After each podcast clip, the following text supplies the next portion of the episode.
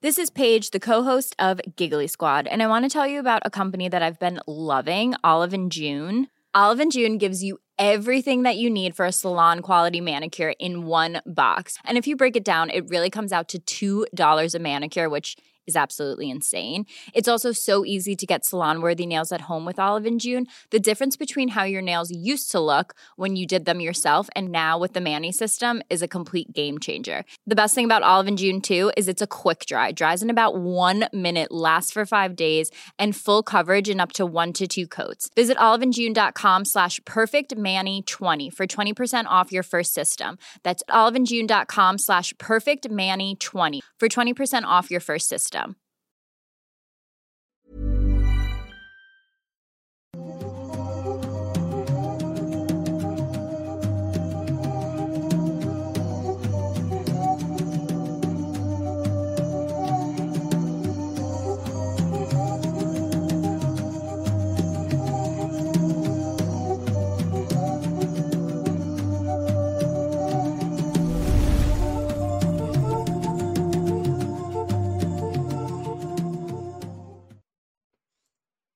Hola, ¿qué tal? Sean bienvenidos a un nuevo episodio de Noctámbulos Podcast, el episodio 111, que en esta ocasión para los que nos estén viendo completamente en vivo a través de YouTube, primero que nada les quiero agradecer por estar acá, ya que hicimos el programa en un día diferente al habitual, ya estamos acostumbrados al día En una hora diferente, ahorita nos está cegando la luz de la ventana por sí, la hora. como podrán notar hay mucha luz de día, lo cual nos hace notar más nuestras imperfecciones, si lo están viendo aquí en video, lo cual me, me da mucha pena.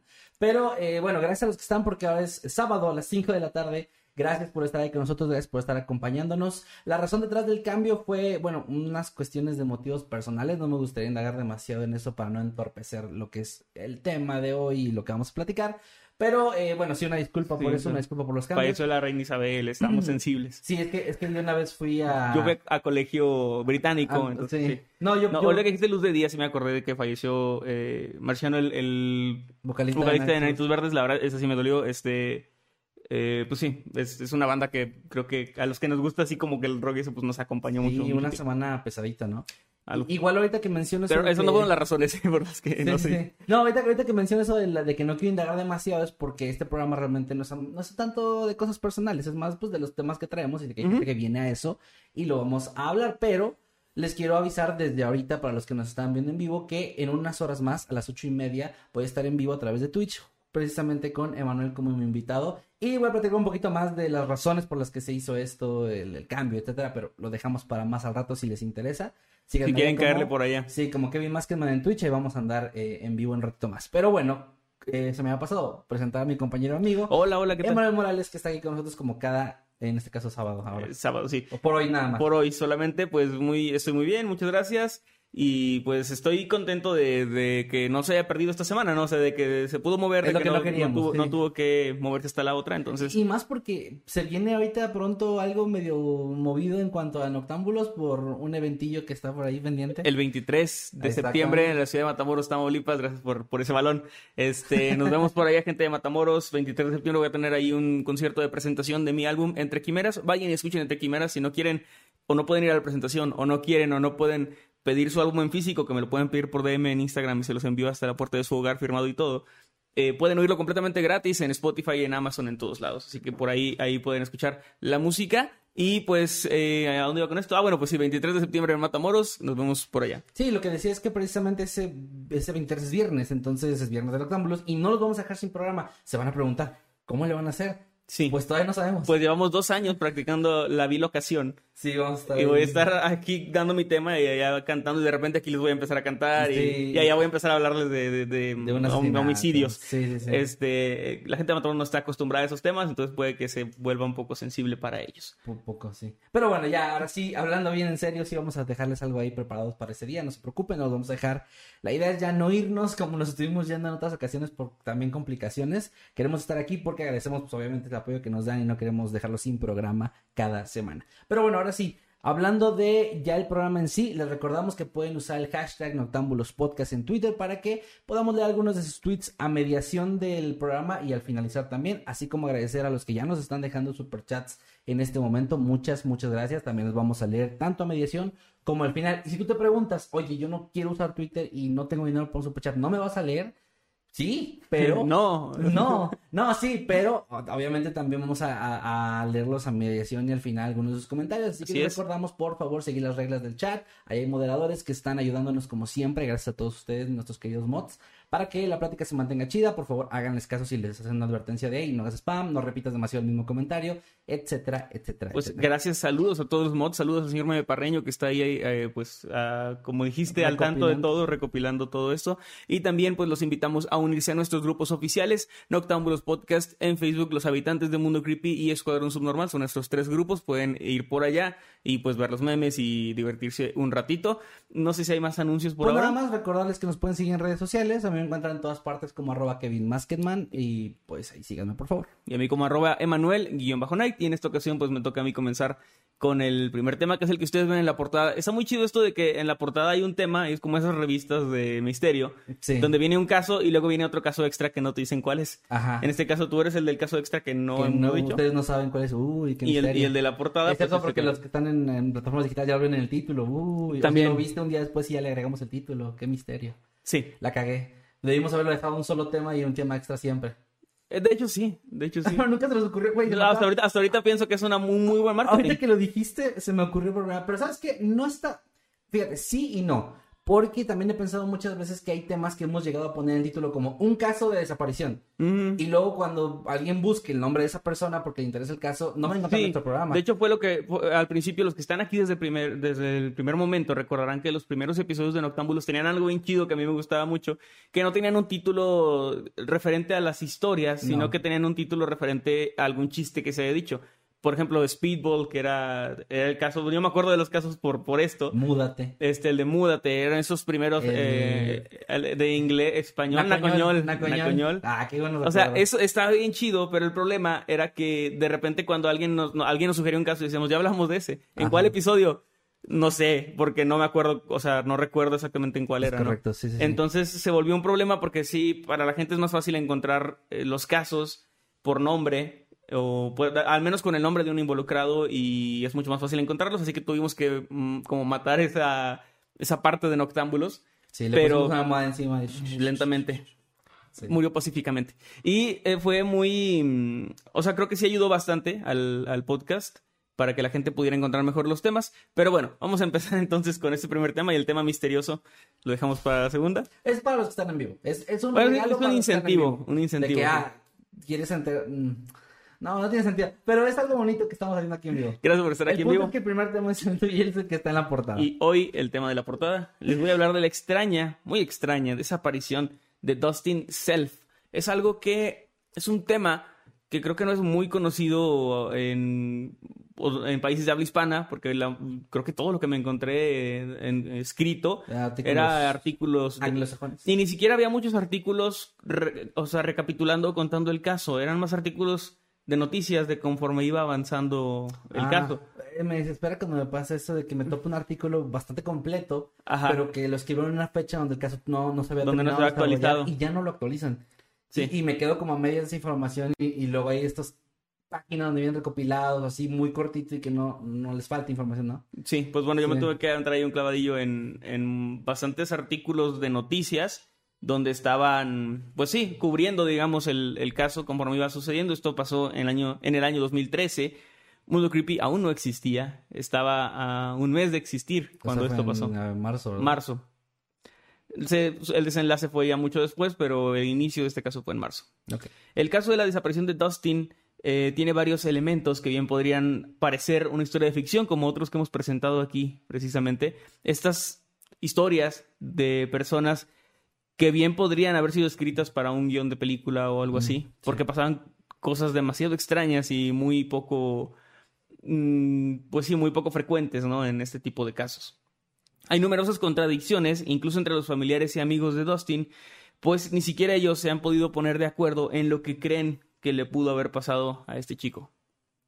Era marzo del año 2013 y Dustin había planeado hacer un viaje a Oregon para acampar él solo y desconectarse del mundo por un momento, por un par de semanas, que es lo que él había, por un mes, perdón, creo que es lo que había dicho. Y salir de la red, con la expresión que él dejó cuando les dejó una carta a sus papás diciendo pues que se iba de campamento. Ahora, la razón por la que hizo esto y salió digamos de manera repentina, sin avisar en el momento y dejando una carta, es que sus padres ya lo habían tratado de disuadir para que no hiciera este viaje. No solo por el evidente peligro que supone el viajar y acampar solo para cualquier persona, sino también porque Dustin sabía poco, por no decir nada, sobre acampar y no conocía de flora, de fauna, ni nada de naturaleza. O sea, era alguien que no tenía ninguna experiencia acampando. Nunca había acampado en su vida y nunca había ido, pues, ni acompañado ni solo a, a la naturaleza, al campo.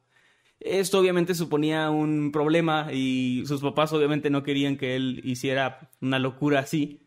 Ah, Porque, entiendo. porque pues sí, un chico de 19 años sin experiencia, solo, lejos, porque también era, eh, estaba en Oklahoma, o sea, iba a moverse de un estado a otro. Pues sí, o sea, era, era algo que yo entiendo por, por perfectamente porque no querían que fuera. Pero igual entiendes por qué él lo haría aunque no quiera, ¿no? Porque es una edad donde todavía sientes que te están reprimiendo y que no te dejan ser tú. Y Exactamente. es este tipo de ideas que puedes llegar a tener de que me estoy descubriendo a mí mismo, que también es cierto hasta cierto Sí. punto. O sea, también tiene su parte de verdad, pero pues puede ser peligroso. Y esta historia tiene mucho de eso. Aunque yo creo que, aunque mi parte adulta de viejón, de señor, me, me hace sentir que te este chico tomó... un boomer aplaudiendo en Sí, que- también. Que este chico este, tomó pues varias malas decisiones. También creo que todos nos podemos identificar con esta etapa donde, donde tú sientes que sabes todas las respuestas y que eres inmortal de alguna forma. Como dicen, donde te- crees que te puedes comer el mundo a puños. Ajá, es una expresión que escuché mucho de mis papás. Y pues bueno, eh, aunado a eso, aunque estaban preocupados por él, sus padres decidieron dejarlo libre y no ir en su búsqueda de inmediato, o sea, no ir como que alcanzarlo en la carretera y, y decirle, pues te regresas, cabrón. Como, pues que, no sé, a lo mejor, a lo Sí, mejor tenían esas expresiones.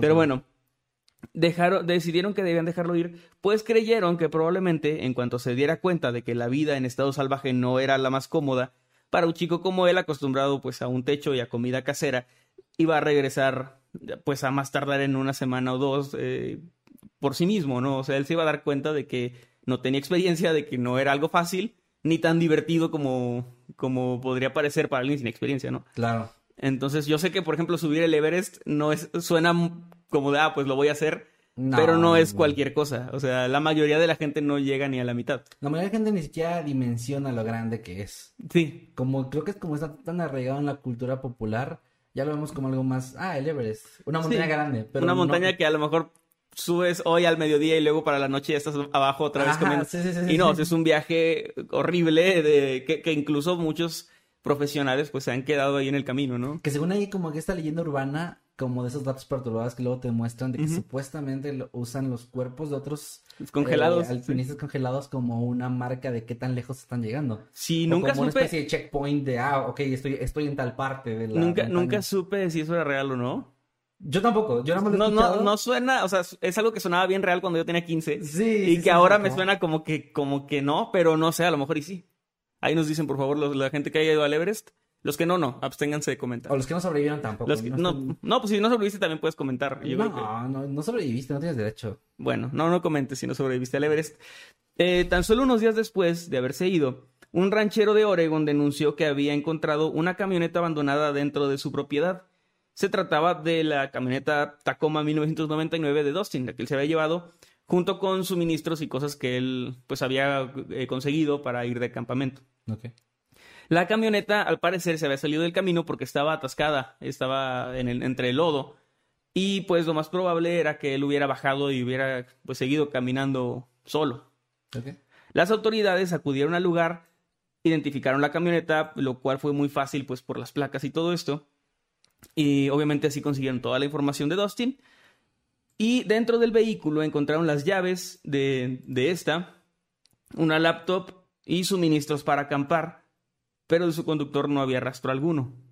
Ahora no se había llevado, no sabían exactamente qué suministros o qué, qué tantas cosas llevaba, pero no se había llevado todo. No se había llevado ni su computadora, ni siquiera las llaves de la camioneta. Los dejo ahí. Ajá, estaba todo ahí, entonces estaba, desde ahí ya estaba un poquito raro. Los oficiales, los oficiales, perdón, contactaron a los padres del chico y estos, aunque preocupados, todavía mantenían la esperanza de que su hijo simplemente hubiera seguido su plan y se hubiera adentrado en la montaña para acampar con los suministros que hubiera podido llevar consigo.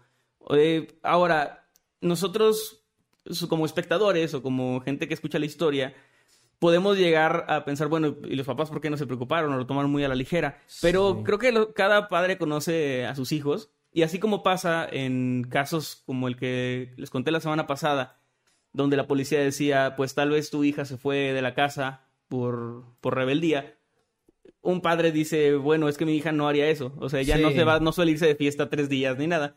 Y también, eh, por el, por el otro lado, hay quien puede decir, bueno, ¿y por qué no denunciaste desde la primera hora? Bueno, porque mi hijo sí se va de fiesta tres días y vuelve después. Y eh, siento que cada quien pues sabe o conoce cómo es la persona con la que vive. O sea, eh, y por ello es que tomas las cosas de, de ese modo. Como anécdota curiosa y sin decir nombres, una vez fuimos a la playa y se nos perdió uno de mis primos.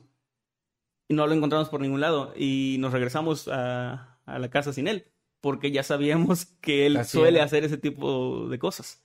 Y sí, después estaba bien, se había ido, se había, había, hecho amigos por ahí y se había ido como de peda.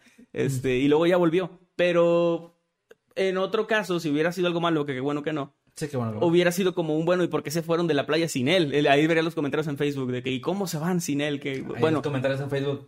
Sí, pero precisamente es por eso, porque como familia tú conoces a tu familia. Sí, sí, sí. sí Y tienes estos parámetros. De hecho, nunca he entendido por qué eso no es clave en las investigaciones al inicio con la policía. O sea, la declaración de un familiar, de cómo una es. persona cercana, a ver cómo se comporta. Suele hacer estas cosas, no lo suele hacer, y en base a eso trabajar. No, es como casi siempre lo toma, o sea, como que existe este protocolo rígido con personas desaparecidas de que escuchamos muchas veces de ah no eh, seguro se fue de fiesta es como mi hijo no hace eso pues seguro esta vez sí lo hizo como no mames y que sí puede ser o sea no es como que se descarte claro pero, pero no es lo usual. hay una probabilidad más grande de que le haya pasado algo negativo. A mí me a dar cuenta que, que se quitó la este hay una probabilidad más grande de que algo malo le haya pasado eh, a que de la nada se cambiara su personalidad y se volviera alguien que se va de fiesta tres días, ¿no? O sea. Sí, es muy difícil que pase de esa forma. Pero bueno, los días siguieron pasando y Dustin simplemente no volvía. Es imposible que pudiese sobrevivir solo en el campo con tan pocos suministros por tanto tiempo. Además, había otra cosa que le jugaba en contra al muchacho y es que, como dije antes, no sabía nada sobre naturaleza. Obviamente no sabía cazar para conseguir comida, y aunque así fuera, él no comía carne, pues llevaba una dieta vegetariana. En la información que me encontré decía vegetarian, así que no sé si es diferente a vegano o, cuál es, o cuál es la diferencia. Es diferente, pero yo no te voy a decir la diferencia porque me van a crucificar. No, yo no tengo ni idea. Vegano, vegetariano. Mira, yo me voy a echar mañana unos tacos de barbacoa, no tengo ni idea de, qué es eso. Y, pero bueno, eh, decía vegetarian, o sea, vegetariano, así que... Es que hay una, bueno, a ver, no, no voy a decir cuál es cuál porque ahorita no me acuerdo exactamente, pero creo que uno es no consumir, los dos no consumen carne, pero hay uno que no consume nada tampoco derivado de animales. Como que eso... Leche, ajá, todo este tipo de cosas tampoco, y otros que sí, como que uno tiene más, y obviamente se critican también mucho entre ellos, y es como muy chistoso verlos peleando por esas cosas. Sí, de quién es moralmente superior. Sí. ok, este, bueno, él era vegetariano, eh, también esto sucedió en 2013, los artículos decían esto, desconozco si, si ya se ha popularizado el veganismo, digamos, porque no es algo tan, bueno, existía obviamente, me van a regañar ahorita, pero no, no era tan mainstream, digamos, o que todo el mundo lo hablara de ello. Entonces, bueno, eh, una pequeña aclaración. Entonces, este chico, pues básicamente tenía todo en su contra para sobrevivir en la naturaleza. Era muy complicado porque sí, o sea, era vegetariano, pero no es como que supiera qué plantas podía comer, no sabía dónde encontrarlas. No experto en botánica, ¿no? Sí, era muy, muy complicado que en una zona así pudiera sobrevivir. Y es aquí donde eh, la, la, historia, digamos, cambia un poquito, porque entra una chica llamada Bob Tyler, que era la exnovia de Dustin. Ellos ya no tenían una relación, pero seguían siendo muy buenos amigos y platicaban, eh, pues sí, o sea, era, era muy común que, que estuvieran platicando que su comunicación era constante, digamos. La exnovia de Dustin estaba convencida de que todo eso del viaje y su desaparición podía haber estado inspirado en un libro que él había leído y con el que parece que había adquirido una fuerte obsesión. El libro llamado Human Race Get Up Your Knees, eh, algo así como que eh, raza humana, levántate de tus rodillas, o sea, como desarrodíllate. Eh, sí, levántate. Levántate. Bueno. Es más expresión de es que, es, que lo, es que, lo, de las rodillas es como importante porque es un, es un libro de un escritor llamado David Icke. Que no tenía piernas. Y ese libro es, es de un autor que no tenía piernas. Ah, la la Este, atiné. no, no es cierto. Es de un autor. No me vas a sentir mal, güey. No vas a sentir mal, no me importa. es un libro sobre teorías conspirativas y de cómo los gobiernos nos controlan y todo eso. Mm, Por eso te decía que lo estar arrodillado como que sí Ah, tiene claro, cierto sí. sentido, ¿no? Sí, desarrollo, Y el paquete básico conspiranoico, ¿no? Este, este libro. Y el libro, al parecer, había sido el origen y el detonante de múltiples discusiones entre Dustin y su exnovia, quien no estaba muy de acuerdo, pues, con este tipo de teorías, como que no, sí, digamos, no, no iba con ella a todos estos temas, y pues Dustin trataba de que ella despertara y así. Entonces, eh, pues, hubo varias discusiones. Self le había dicho a Tyler en varias ocasiones que quería encontrar un lugar fuera de la red. Eh, y es- con eso se refería a un lugar donde el gobierno no pudiera rastrearlo Ah. y Tyler creía que esta era la verdadera razón por la que él había planeado este viaje a Oregon, no tanto por acampar como había dicho, sino que él quería salir, que lo dijo en esta carta que decía que quería salir de la red. Básicamente, pues salir para que el gobierno no supiera de él. A ver, pregunta. ¿por, por qué todos los conspiranoicos creen que el gobierno está interesado en ellos específicamente? Pues tal vez no en ellos, pero como que no quieren ser parte de todos estos borregos que somos nosotros de estar en... Entonces La van a ser red. parte de los borregos que se salen de la red y que despiertan y esas mamadas. Sí. Es que es De muy- hecho, los borregos irónicamente están más seguros en el corral, pero bueno, eso, eso ya, o sea, no lo digo de que no despierten, sino que si te pones a pensar como granjero, si es más fácil que un lobo te chingue si estás fuera del rebaño por allá por el río, que si estás acá en, en tu corralito. O sea, no digo que sea bueno ser borrego, pero es, es como... No, está, está apoyando al gobierno. Ya, ya te estás vendiendo, hijo de la chingada. Dime quién te pagó y por qué no me pagaron a mí. Me quedaron a deber, de hecho. no, es que les dije que... le- sí te pagaron a ti, pero yo les dije que yo administro todo ese pedo. Ah. Ah, Este, bien. Sí. Y bueno, él básicamente... Este va a ser un clip de esos que serán muy populares cuando Mundo Creepy se cae por una estafa entre tú y yo. Ah, sí. Digan, Emanuel predijo su salida ya lo de decía. Mundo Creepy. Ajá. Sí, sí, sí. De que, ah, en su cara se lo decía. Voy a contar de que no, Kevin me regañó y Maye también me, me pusieron ahí frente y me dijeron que... Bueno, este... Él, él dijo, eh, y esto es una cita que, o sea, esto lo dijo Tyler, la ex, la exnovia de Dustin, dijo que solo se iría por dos años y que cuando volviera lo intentaríamos de nuevo, refiriéndose a tener una relación.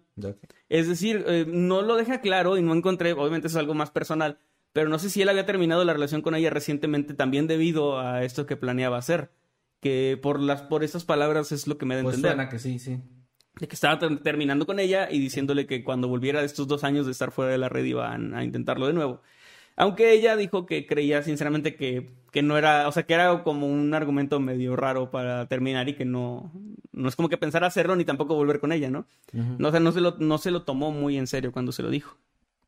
Esto nos podría hacer pensar en la posibilidad de una desaparición voluntaria y que el plan real del chico nunca hubiera sido escapar, sino eh, que probablemente Dustin habría planeado todo esto de salir de la red, entre comillas, eh, pues sí, para, para salir y para fingir, digamos, su desaparición, con tal de que no fuera rastreable. Sí tiene sentido, ¿eh? Sí, o sea, con todo esto que está diciendo, sí, pero hay más. El 23 de marzo, Bob Tyler, la ex de Dustin, había recibido algunos mensajes extraños del chico y también una llamada telefónica. Los mensajes de Dustin le decían que estaba perdido, que no sabía a dónde ir y que estaba viendo cosas muy extrañas. Por ejemplo, que las plantas estaban vivas y había visto algunas correr. Continúa, ¿por qué, por qué Ajá. me, por qué me miras? No, no, estoy esperando la, la reacción. Posteriormente le llamó por teléfono. Es que sí he visto eso en caricaturas, güey. Sí, que corren con sus hojitas. Ajá. Sí, sí, sí. Posteriormente le llamó por teléfono y la chica se encontraba en un aeropuerto en en Florida porque había ido con su familia a Disney World. Y durante la llamada, Dustin estaba asustado y muy confundido.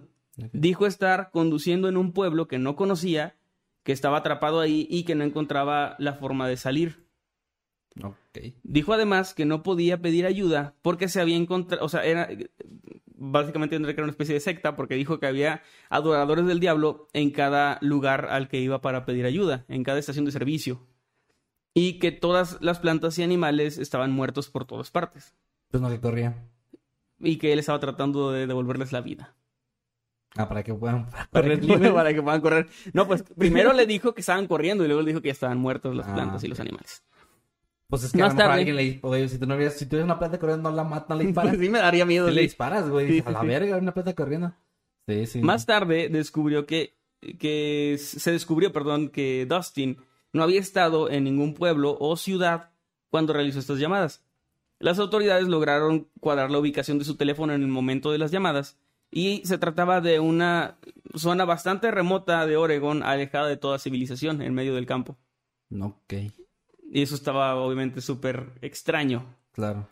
Eh, ahora vamos a decir lo que creo que todo el mundo piensa, que es que esto sonaba que estaba alucinando de alguna forma, o sea, que estaba teniendo algún tipo de, pues sí, de alucinación bajo la influencia de algo. Es que también creo que la deshidratación o la inanición te, te provocan alucinaciones, creo. Sí, también es como común el, el hecho de que si tienes hambre o algo así, o también creo que la hipotermia puede llegarte a desesperar de esa forma. Pues la hipotermia te provoca este pedo de que empiezas a sentir Calor. chingos de calor, que por eso luego los cuerpos se encuentran, los encuentran desnudos, ¿no? Bueno, Que es como una parte final bien rara. Es muy extraño. Sí. Eh, lo que él había relatado durante la llamada hizo recordar a familiares y amigos que Dustin había mencionado también que en Oregon existía una iglesia alternativa que supuestamente usaba el té de hongos alucinógenos como sacramento en lugar de vino. Se oye divertido.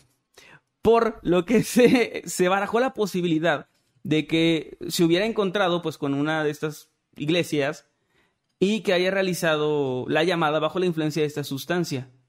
También, obviamente, si estaba drogado, pues pudo haber caminado sin rumbo, se pudo haber perdido o pudo haber conducido hasta donde llegó, porque no sabe exactamente en qué punto, eh, o sea, si de verdad estaba conduciendo aún cuando, cuando llamó, O ya o si ya estaba- caminando, él dijo que estaba conduciendo, pero es, es como muy difícil de saber exactamente qué estaba haciendo en ese momento. Entonces él eh, pudo haber caminado por sí solo bajo estas influencias eh, en el campo hasta que algo pudo haberle ocurrido, que esa es otra teoría. Y si te fijas, es como que muy leve, pero ahora ya lleva- llevamos dos teorías que las dos son bastante extrañas, o sea, no es, no es la manera común en la, por la que alguien desaparece, ¿no? No, no. Sin embargo, su exnovia no estaba de acuerdo con esta teoría de los hongos alucinógenos, ya que ella declaró varias veces que había visto a Dustin caer en estados similares de paranoia y que a veces abusaba de medicamentos controlados que él tomaba para combatir su trastorno de déficit de atención. Ok. O sea, ella pensaba que podía ser más algo que tuviera que ver con, con estos episodios que tenía y con su propio medicamento. No tanto que hubiera ido a consumir drogas o que hubiera comprado drogas por ahí o algo así. El padre de Dustin, Victor Self, de 49 años en aquel momento, dijo que los agentes no habían encontrado marihuana ni ninguna droga, ni ninguna otra droga en la camioneta de su hijo.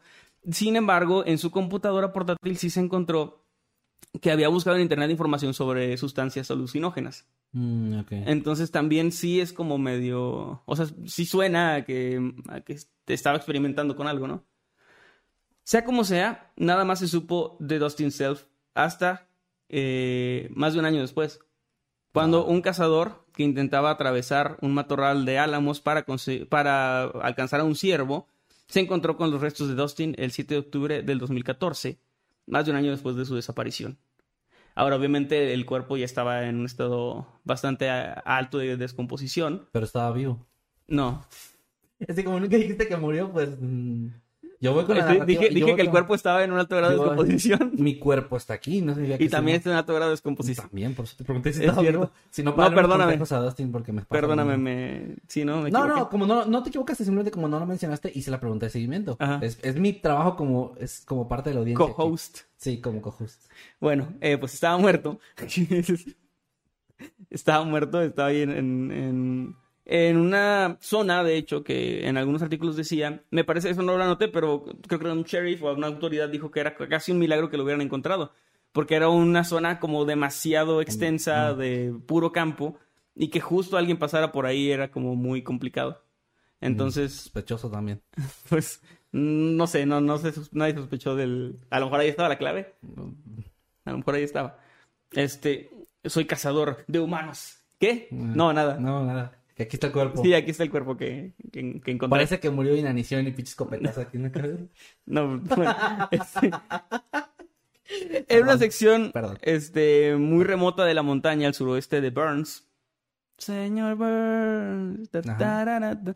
Sus restos mostraban que el joven había estado agazapado eh, en- entre los árboles y al parecer se había quitado toda la ropa antes de morir. Lo que cuadra con lo que habías dicho de, pues, de la hipotermia. Oregon es frío, por lo que Ah, entiendo. bueno, sí. Este, así que podría tener que ver con, con hipotermia, podría tener también que ver con alucinaciones. Ajá. Por eso es que hay como muchos caminos, muchas vertientes distintas. Yo tengo una teoría que combina ambas, pero más, más adelante la diremos. Ok.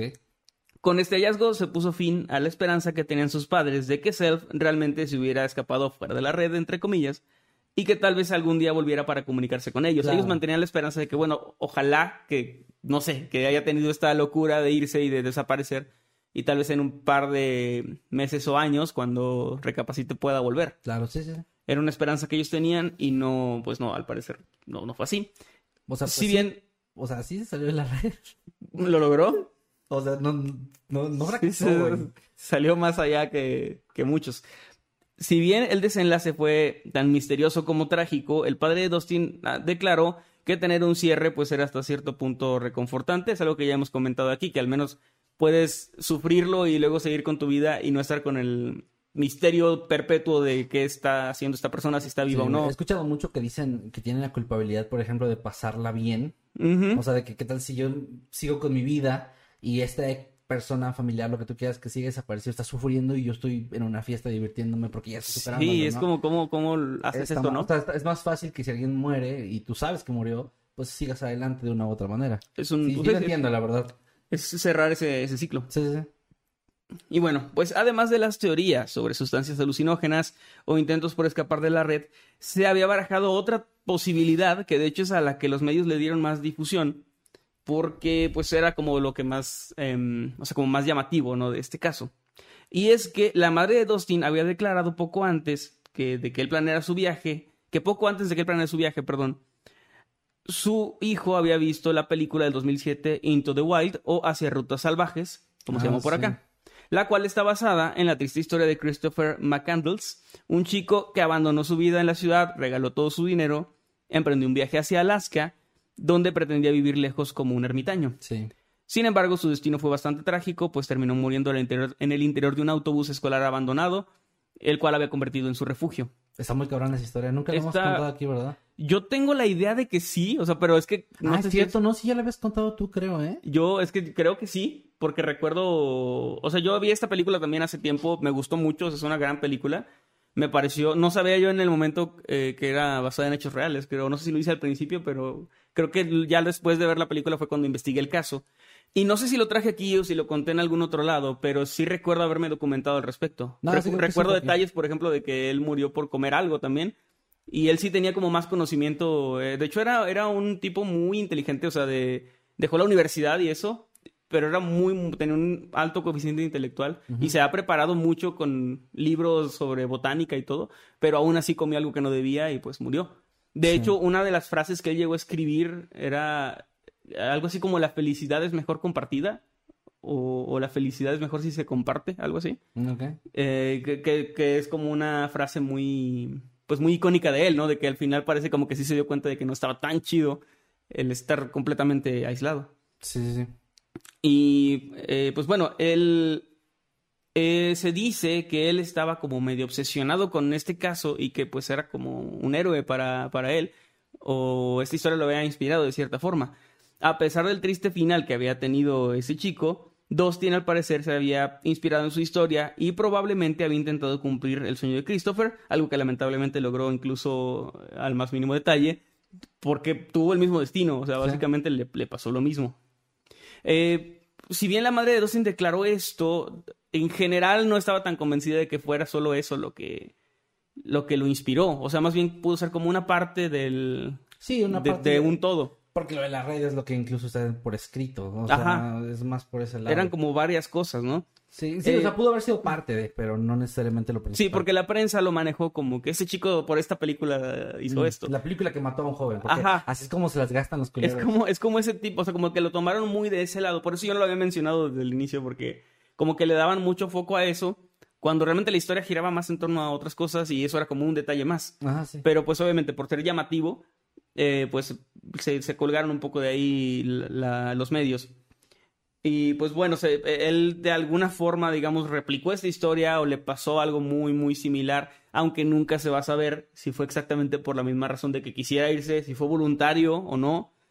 Y pues la razón de su desaparición, de la desaparición y muerte de Dustin Self, así como lo que pasó en sus últimos momentos de vida, pues sigue y probablemente seguirá siendo un misterio pues para siempre, porque está muy difícil que, que se llegue a saber.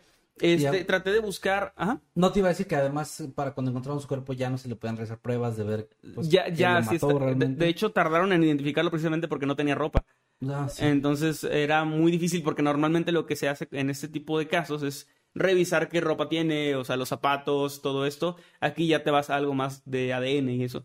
Traté de buscar información sobre si se había realizado algún tipo de autopsia, de si era posible o pruebas, eh, pero no encontré nada concreto porque me daba curiosidad saber si, si ahí saldría o no si había sustancias alucinógenas en su cuerpo, que era como algo muy crucial Ajá.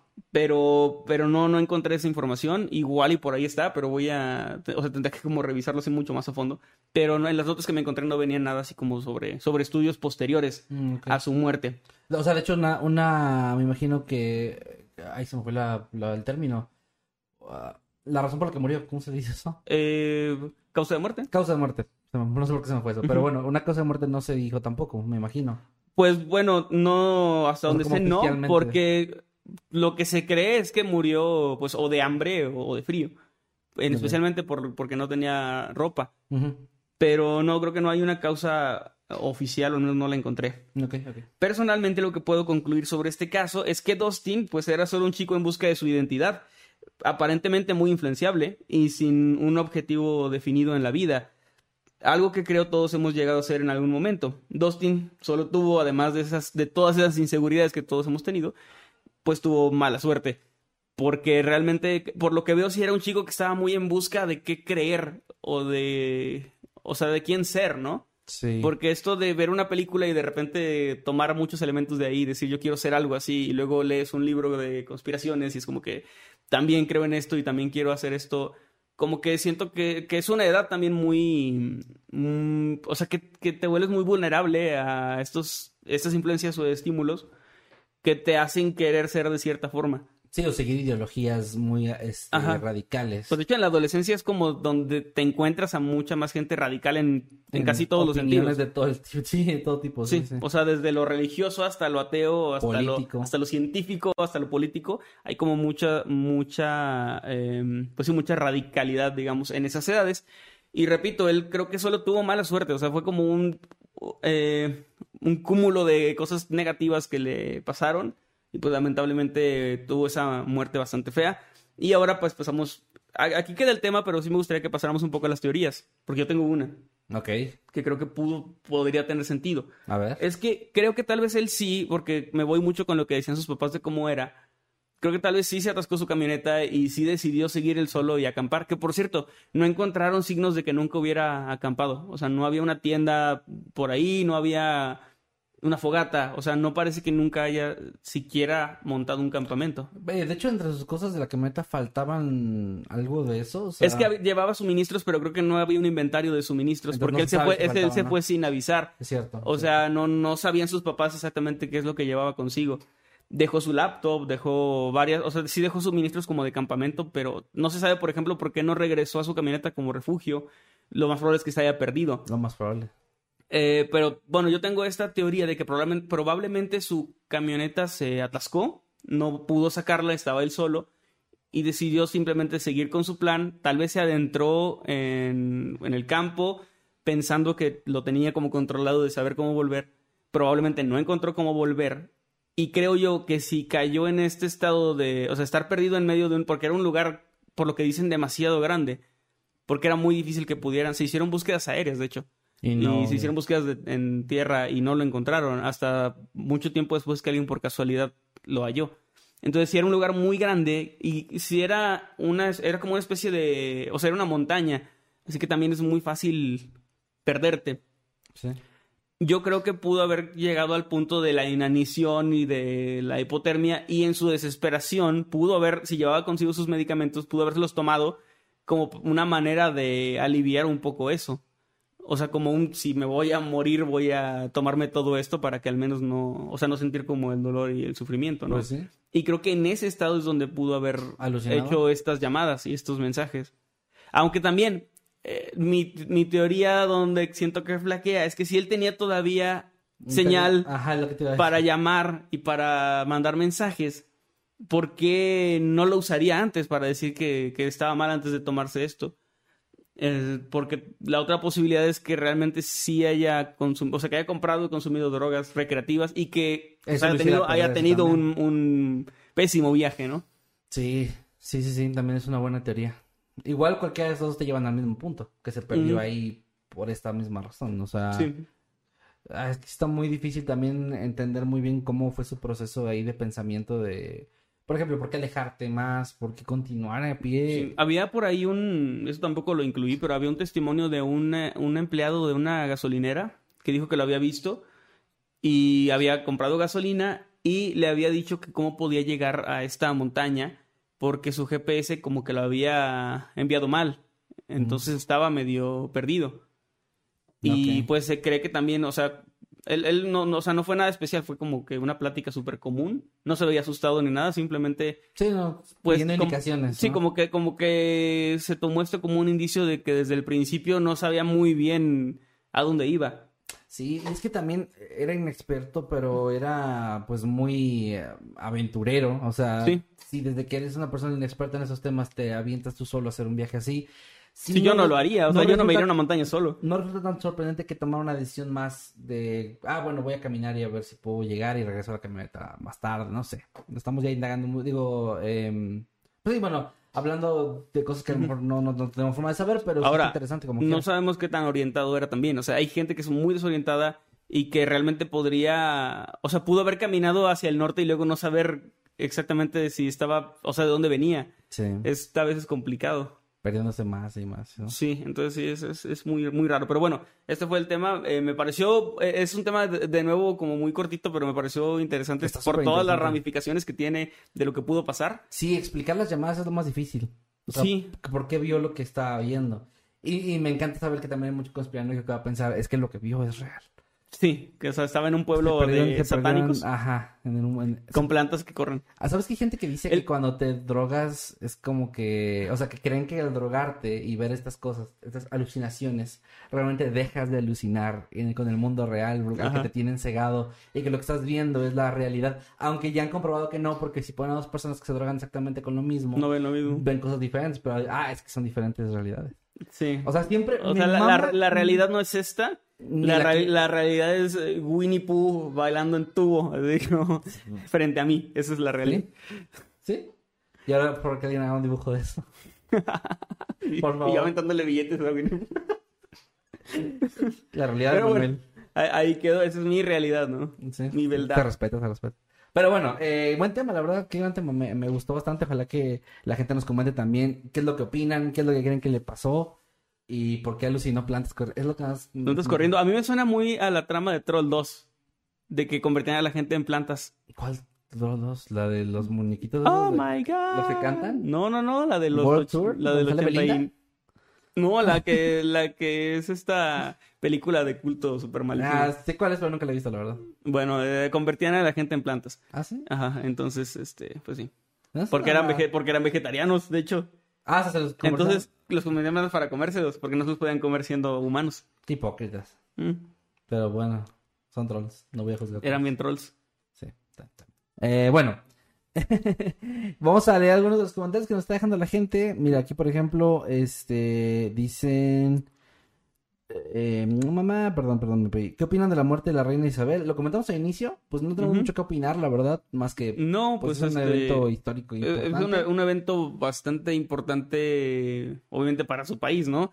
En el resto del mundo, pues también es relevante porque es, es una de esas personas, yo lo puse en Twitter, que seas o no partidario de lo que sea, es como que está ahí en tu inconsciente, ¿no? Es como parte ya de la cultura pop, más allá de, de todo lo de política. Sí, sí. Y pues está, pues sí, o sea, es, es, es como no sé, o sea, no voy a decir que estoy triste o feliz, porque la verdad La no. verdad a mí me es indiferente. o sea, no, no es como que... No, no es el mal pedo. Cuando muere una persona nunca te... Bueno, No, no, o sea... no, no sé si, si nunca te alegas porque hay casos, pero a lo que voy es que no es como que me afecte en la vida. O sea, sí, lo- no me acuerdo dónde lo comentó con quién, que se me, me parece un poco extraño cómo hay gente que se clava mucho para un lado o para el otro. Sí. O sea, el odiarla y decir, qué bueno que se murió y me da tanto gusto, me alegró el día, esa noticia es como que, güey, qué pedo. Y, y también estar ahí de que, no mames, es que yo una vez compré una pinche almohada que tenía el signo, el, la bandera de Inglaterra. le pues, puse salsa ingle- pues, inglesa cosa- a mi sopa Ajá, maruchan. Y pues la verdad es que sí, sí, tengo mucho cariño por ella, es como tampoco, no. Sí, no, o sea, es como, pues, siento, siento lo, lo mismo que pasaría, pues, si fallece básicamente cualquier líder mundial, ¿no? Es como, sí, o sea, como que, ah, murió, no sé, el presidente de, de Sudáfrica, es como Ajá. que, ah, pues, Y qué mal, que mal pedo. Aparte ya. más porque fue un- una muerte por edad, o sea... Sí, porque, tenía ejemplo, 96, me En parece, el ¿no? caso que precisamente hablamos un par de semanas de, o la semana pasada, del atentado de magnicidio en Argentina, obviamente es más impactante el ver eso, ¿no? Sí, bueno, y es mucho más impactante como nación el vivir algo así porque es todo un, un Claro, pues, desastre. sea. Vivimos algo aquí en México con un candidato y fue algo muy relevante, ¿no? Pero lo que voy es que, pues sí, en este caso se me hizo más como de, bueno, ya la señora tiene que morir, o sea, pues en algún punto. Que me mucha risa un tweet que no me pude, no me pude aguantar en contestar, que decía, oh, no puede ser, murió la reina Isabel, jamás pensé que pasaría. Y le puse, jamás pensaste que una señora de 96 años iba a morir. O sea, no, nunca te pasó por la cabeza, algún No. día va a morir. Pero bueno, eh, vamos a leer algunos de los superchats también, güey. Muy bien, eh, ahí voy para allá. Por ejemplo, acá está el de el socio de Maye, que dice, manda 50 pesitos, mil gracias, y dice, ahora que trabajo de noche no podré ver el podcast en vivo, lo bueno es que ahora ya tengo un varo para darles, y más importante aún, para el OnlyFans de meme. Ay, Ah, la madre. que sí tiene, ¿eh? no es broma. No es broma, ven, tampoco, no, nunca fue broma con Eddie ni con meme, vayan y busquen. No, Eddie sí tiene también. Eddie también tiene, este, El- gracias al socio de Maye por el superchat, y... Y bueno, espera, ahora que trabajas de noche no puedo... eh, Pero este lo hicimos a la tarde, supongo que a lo mejor si lo estás viendo, no sé. Pero un saludo Ujú. al socio de Maye, gracias por el apoyo. Y un saludo también a el pana la, Lacta o la GTA 3. Yo creo que es eso. Eh, te damos la bienvenida como habitante infernal. Pues, bienvenido, el pana. También un saludo a Rodolfo Berber, que nos manda 20 dólares. Muchas gracias. Dice, saludos chicos desde San Diego, California. Y me encanta su show. Saludos, Rodolfo. Gracias, gracias por Gracias. estar acompañándonos por aquí. Muchas gracias, saludos hasta California y a todos nuestros amigos mexas o latinos que andan por allá. Eh, también un saludo a Cintia Bime que nos está apoyando uniéndose como miembro de las eh, Nivel Eterno. Muchas gracias Cintia, que estés de lo mejor y gracias de verdad por tu apoyo. Muchas, muchas gracias. También a Marcelo de la Fuente nos deja por aquí 5 dólares. Dice, hola chicos, abrazos desde Paraguay. Eh, me encanta su canal. ¿Podrían enviarme, porfa, un saludo con voz de narrador? Estaría genial, claro que sí, para Marcelo de la Fuente. Hola, ¿qué tal? Buenos días, tardes o noches. Los saluda su amigo Nightcrawler. Y su amigo Masketman. Y este es un saludo súper especial para Marcelo de la Fuente. Te mandamos un fuerte abrazo, bro, que estés de lo mejor. Y Saludote. por último, por el momento, eh, el superchat que nos mandó mis piernas, que nos mandaron 20 pesitos, y dice, entré a séptimo semestre de la ingeniería. Wow. Felicítenme, güey, mis piernas están más educadas que yo. ¿Sí van a tener ingeniería? Yo no terminé la ¿Tú apenas ingeniería. eres TSU? Técnico superior universitario, sí, no, Bueno, pues que se superen, güey. Pues sí. Lo van a tener maestría. ¿Te las O sea, vas a asegurar qué- como qué- Qué J-Lo? cagado que la mitad de mi cuerpo... ¿Qué? ¿La vas a asegurar como J-Lo? Sí, güey. Porque Sí, son ingenieras. Pues ya son ingenieras. O van a ser, van a ser saludos por entrar a séptimo semestre de mis piernas. Este, Saludotes. Y bueno, eh, algunos tweets para también leer aquí un poquito. A ver, déjame ver. Nos cómo- vemos en mi cuello. ¿Eh? No, nada. Voy a fingir que no escuché nada. Eh, Gray nos pone hashtag Netámbulos Podcast en Twitter y dice, en mi opinión yo apoyo la teoría de Manuel de que se fue internar en el bosque y se pudo perder, muy parecido al caso que trajeron una vez en donde hablaban de unas catacumbas, oh, muy bueno ese tema también, que no son las de París, sí, sí, sí, ya sé cuáles dices tú.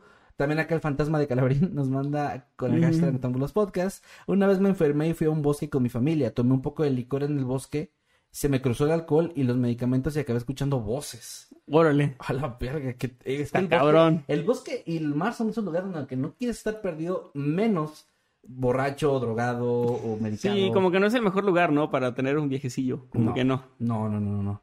Que hablando de viajes, güey, no, no sé, ya, te- ya, ya conté aquí o en algún lado que me dio mucha risa ver una vez a un güey en un pinche viajezote bien cabrón. ¿En serio? Estábamos en una fiesta y empezaron a, a dar brownies de marihuana. Yo, Ajá. yo nunca he consumido y ese día dije, no, porque soy, soy- así soy yo, de que digo, no, no eran mis amigos, además eran puros conocidos y no confío aparte. O sea, la única forma en la que yo puedo hacer cosas de ese tipo es muy controlar el ambiente y, y cuando sea legal. Y el punto es que eh, un güey agarró chingos, güey. Ya ves que dicen que esas madres, ya he escuchado eso. Porque Ujú. sabe que yo también me pongo a investigar un poco. Y, y he escuchado mucho de que no te comas muchas de esas madres porque no sientes el efecto hasta mucho después. Sí, que te cae como de golpe, ¿no? Y te cae de golpe. Bueno, me tocó ver eso en vivo, cabrón. Y ese vato- le mando un saludo a ese vato, no voy a decir su nombre, pero ese batillo empezó, se comió como tres pedacitos. Y después de un rato, güey, el vato empezó a gritar así de que, ay, auxilio. Y volteamos todos y que, ¿qué pedo? Y estaba el güey, se fue a acostar en un sillón y empezó, no, me están atrapando. Y se puso una cobija encima y empezó de que, ay, la oscuridad, ayuda, que no sé qué. Y estábamos todos de que, a la verga. Y pues yo sí lo conocía, pero no era mi amigo, güey. Pero había un vato que era muy amigo de que llegó y estaba como de que, ah, este pendejo otra vez. Pero no, tranquilo, todo bien. Y de que ya, güey, no sé qué. Y el vato- Ok. el vato, no, me, están, me, están, me van a atrapar, me van a atrapar. Y me dio mucha cosa, güey, porque estás en un lugar, o sea, había chingos de luz, era de noche, pero había chingos de luz y todo muy controlado. Y el vato dio un viaje bien culero, güey. O sea, que me hizo decir que bueno que no, porque yo no sé cómo me pondría y me da miedo ponerme así de loco, güey. Sí, te pones a hablar ahí de política. Ah, pues de eso no necesito ni, ni cerveza ni nada. Pero bueno. Por aquí, pues ya, ya volteo porque me dio mucha risa. Sí, sí, Dustin viendo los- las hojas correr y pone el meme del perrito así como agachadito. No alcanza a ver, o sí, a ver. Creo que no. a ver. Ah, no, sí, ahí se vio. Arriba, arriba, arriba, arriba. Ahí, ahí se vio. Y para los que no, los que están escuchando en plataformas digitales, pues un perrito. Como la carita así. Con cara como de drogado. bueno, ah, pues continuamos. con- Continuamos, sí. Continuamos un poquito. Ah, espera. ¿Sí leí chat, chat de acá? Como sí, al principio. Ah, perdón, entonces, bueno, continuamos, continuamos. Gracias por estar dejándonos sus comentarios, ya sea en el chat en vivo. Les recordamos con el hashtag Noctambulous los podcasts o sus superchats que ahorita vamos a leer terminando mi tema. El tema que les traigo el día de hoy, uff, el tema que les traigo el día de hoy es un poquito denso, les voy avisando, ¿eh? Porque es de esas cosas que yo había escuchado, es bastante fuerte también. Es una de esas cosas que yo había escuchado varias veces que se referían a este tema, a este caso, a esta persona, pero no había indagado demasiado en él. De hecho, algo que te dije ahorita antes de empezar, que se me parece muy curioso, es que al contrario a lo que mucha gente que nos ve piensa, yo no consumo tanto terror ni tantos videos o podcasts de crimen real, porque no sé, siento como ya es parte de mi trabajo también, como que yo me entretengo más con otras cosas. Y ya tiene años, o sea, estoy hablando de que más de 8 o 7 años que yo ya no soy un consumidor ávido de esas cosas. Por eso, eh, cuando veo videos de terror más nuevos y todo eso, es- o sea, sí me sorprende porque ya tiene mucho que yo no, no ando ahí como viendo todo lo que hay, ¿no? Sí. Y en medio de todo esto, pues me encontré con un tema que me pareció interesante, el cual tal vez muchos conozcan, tal vez otros no, y se los voy a platicar. Es el caso de José Luis Calva Cepeda, mejor conocido como el caníbal de la Guerrero o el poeta caníbal. Les voy a dar primero. es mejor el caníbal de la Guerrero porque decirle al poeta caníbal es como hacer que gane. Eh, sí, de hecho sí. Eh, precisamente ahorita voy a platicar un poquito más, voy a indagar un poquito más en eso de lo de poeta, dónde salí, por qué le dicen así. Este, no, no era realmente un poeta y bueno, ahorita vamos a esa parte, pero... es Muy, muy que poco justificado el esto se apodo. usó mucho, güey, para llamar la atención. Hemos hablado muchas veces aquí de que precisamente los medios son los que tienden a darle estos eh, apodos, a menos que se lo pongan solos cuando son más patéticos todavía. Eh, pero sí, se- Así es, soy yo, el poeta caníbal. Ah, yo no mames, güey. Que a veces se ponen unos bien pendejos, además, que dices, "Verga, güey. De pero ponte un, un- uno que llame la atención, ¿verdad? Ajá. Bueno, el Pues el punto... Zodíaco estaba chido hasta el eso. asesino del Zodiaco Hijo de la estaba- chingada, pero pues Sí, sí, sí, sí. sí le salió bien. o sea, pues, Sí, sí, sí. Sí, el Zodiac Killer está, es una verga. Sí, maldito. Este, pero bueno, ya no hay que darle publicidad a todos, pero- porque pasa y les damos ya un pendejo. Pero bueno, el punto es que les voy a contar un poco primero. El día 8, 8 de octubre, un lunes del año 2007, el país entero, estoy hablando de México, se conmocionó al escuchar la noticia sobre la detención de un hombre, como les dije antes, llamado José Luis Calva Cepeda, quien había intentado escapar de las autoridades, pues era el sospechoso principal de la desaparición de una mujer llamada Alejandra Galeana Garavito, de 32 años de edad. Cuando acudieron a su domicilio, ubicado en la colonia Guerrero, de ahí el nombre, los policías se encontraron con una escena que parecía extraída de una película de terror. Había restos humanos almacenados en diversas partes y otros aparentemente habían sido cocinados. Esta es la terrible historia del caníbal de la Guerrero, o como les decía, también conocido como el poeta caníbal, que ahí pueden dejar ustedes cuál prefieren que, o cómo prefieren decirle. Pero vamos a hablar un poquito de José Luis y de su del contexto de su vida, de su trasfondo. Él nace un día 20 de junio de 1969 en la Ciudad de México, conocida como Distrito Federal en esos años. Era el menor de seis hermanos, Patricia, Claudia, Jorge, Guadalupe y Elena. Y era hijo del matrimonio entre Esteban Calva Telles, un comerciante, y Elia Cepeda Camarena, una ama de casa. La infancia de este niño, de José Luis, fue sumamente violenta y plagada de abusos y tragedia, pues apenas a los dos años de edad, su padre murió debido a un infarto, dejando a doña Elia como una viuda y madre soltera de seis hijos. Según contaría después el propio José, esto la orilló a refugiarse principalmente en el alcohol y esto incrementó su agresividad exponencialmente, la cual esta agresión iba dirigida especialmente a él, el menor de sus hijos, por una razón que realmente jamás se ha comprendido del todo, a quien le implementaba más y peores castigos y reprimendas cada vez más agresivas con el paso del tiempo. Era una mujer que reaccionaba con violencia física o psicológica ante la más mínima provocación. Con todos sus hijos, te digo, a todos los golpeaba, a todos les gritaba, los maltrataba, pero a él era como que tenía una hazaña con, con, especialmente con él. Sí. Por ejemplo, en una ocasión lo obligó a dormir o a pasar toda la noche en el patio de la casa después de golpearlo hasta que le sangró la nariz, de jalarlo del pelo por toda la casa y de gritarle incesantemente debido a que éste había roto por accidente una figura de porcelana. Es algo que pues sí es una travesura si quieres, pero ella así exageradamente reaccionaba siempre contra él. Este suceso en particular lo marcaría emocionalmente mucho, ya que fue uno de los tantos hechos que él relataría tiempo después como el origen de, sus, de, su, de su violencia, de cómo él se convirtió. También contó que después de la muerte de su padre Esteban, Elia comenzó a llevar a diferentes hombres a su casa y obligaba a sus hijos que a todos ellos, a cada uno, los llamaran papá, convirtiéndolos como una especie okay, los llevaba en el sentido de que salía con ellos por un tiempo, los llevaba un, día. Sí, no, bueno, ah, no especifican, o sea, tuvo muchas parejas sexuales la señora en ese tiempo, pero sí algunos se quedaban más de una noche. O sea, sí convivían con los niños. Y que, que les lo que iba, se convertían como una especie de padrastros temporales, entre comillas. Y ella sí, a cada uno que llegaba era como, ya sabían que tenían que decirle papá obligatoriamente si no quieren llevarse golpes o gritos de por medio, ¿no? Y no estaban de acuerdo los vatos porque lo dudo mucho. Eso sí no tengo ni puta idea, la verdad. Pero pues también supongo que un güey que a lo mejor no busca nada serio, pues no le importa tanto que pues le digan, morros, que me digan papá, pues les vale madre, ¿no? Sí entiendo un poco esa parte medio rara. Pero bueno, eh, todo este maltrato, tanto físico como psicológico, orilló a José Luis a escapar de su hogar a la edad de tan solo seis años. Igual me vuela la cabeza pensar que un niño de 6 años. Es que a los 6 años ya tu vida es así de que me, tengo que ir. No, y espérate a lo que, lo que pasó cuando salió a la calle, porque él inmediatamente comenzó a juntarse con, con más personas que vivían en la calle y para subsistir es bastante obvio pensar que tuvo que delinquir. Empezó a robar, empezó a participar en asaltos y otras cosas. Y al mismo tiempo desarrolló una. A los seis años participó en sí, Alto ahí, lo que hace. Deja tú. no, pero sí usan mucho los niños, güey. Ya pues sí. que en, el, en Ciudad de México existe, y digo, los que están de Ciudad de México no me van a dejar mentir. Existe mucho esta, este pedo de que grupos de niños de repente se te abalanzan en el metro, te rodean y sin que te des cuenta te sacan la cartera o tus cosas. Y si tú haces algo, fingen que los lastimaste o que los atacaste para que la gente se vaya en contra de ti, o incluso los policías. Y escapan, son, o sea, se juntan así como niñitos y hacen eso. Está muy raro, pero pues pasa, güey, es una realidad. Que obviamente para esa época ya existían cosas así. No necesariamente en el metro, pero sí existían cosas así.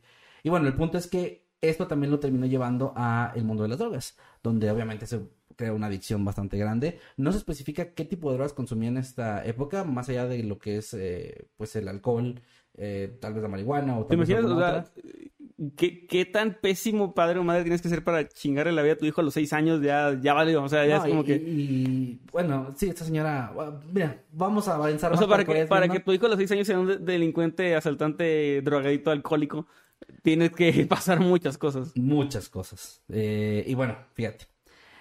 Pasan, pasan los días, las semanas y luego los meses, y las calles del municipio de Nezahualcóyotl prueban ser demasiado para él, o sea, y se siente abrumado. Él ya vivía una vida, a pesar de la violencia que vivía en su casa, pues era un niño de casa.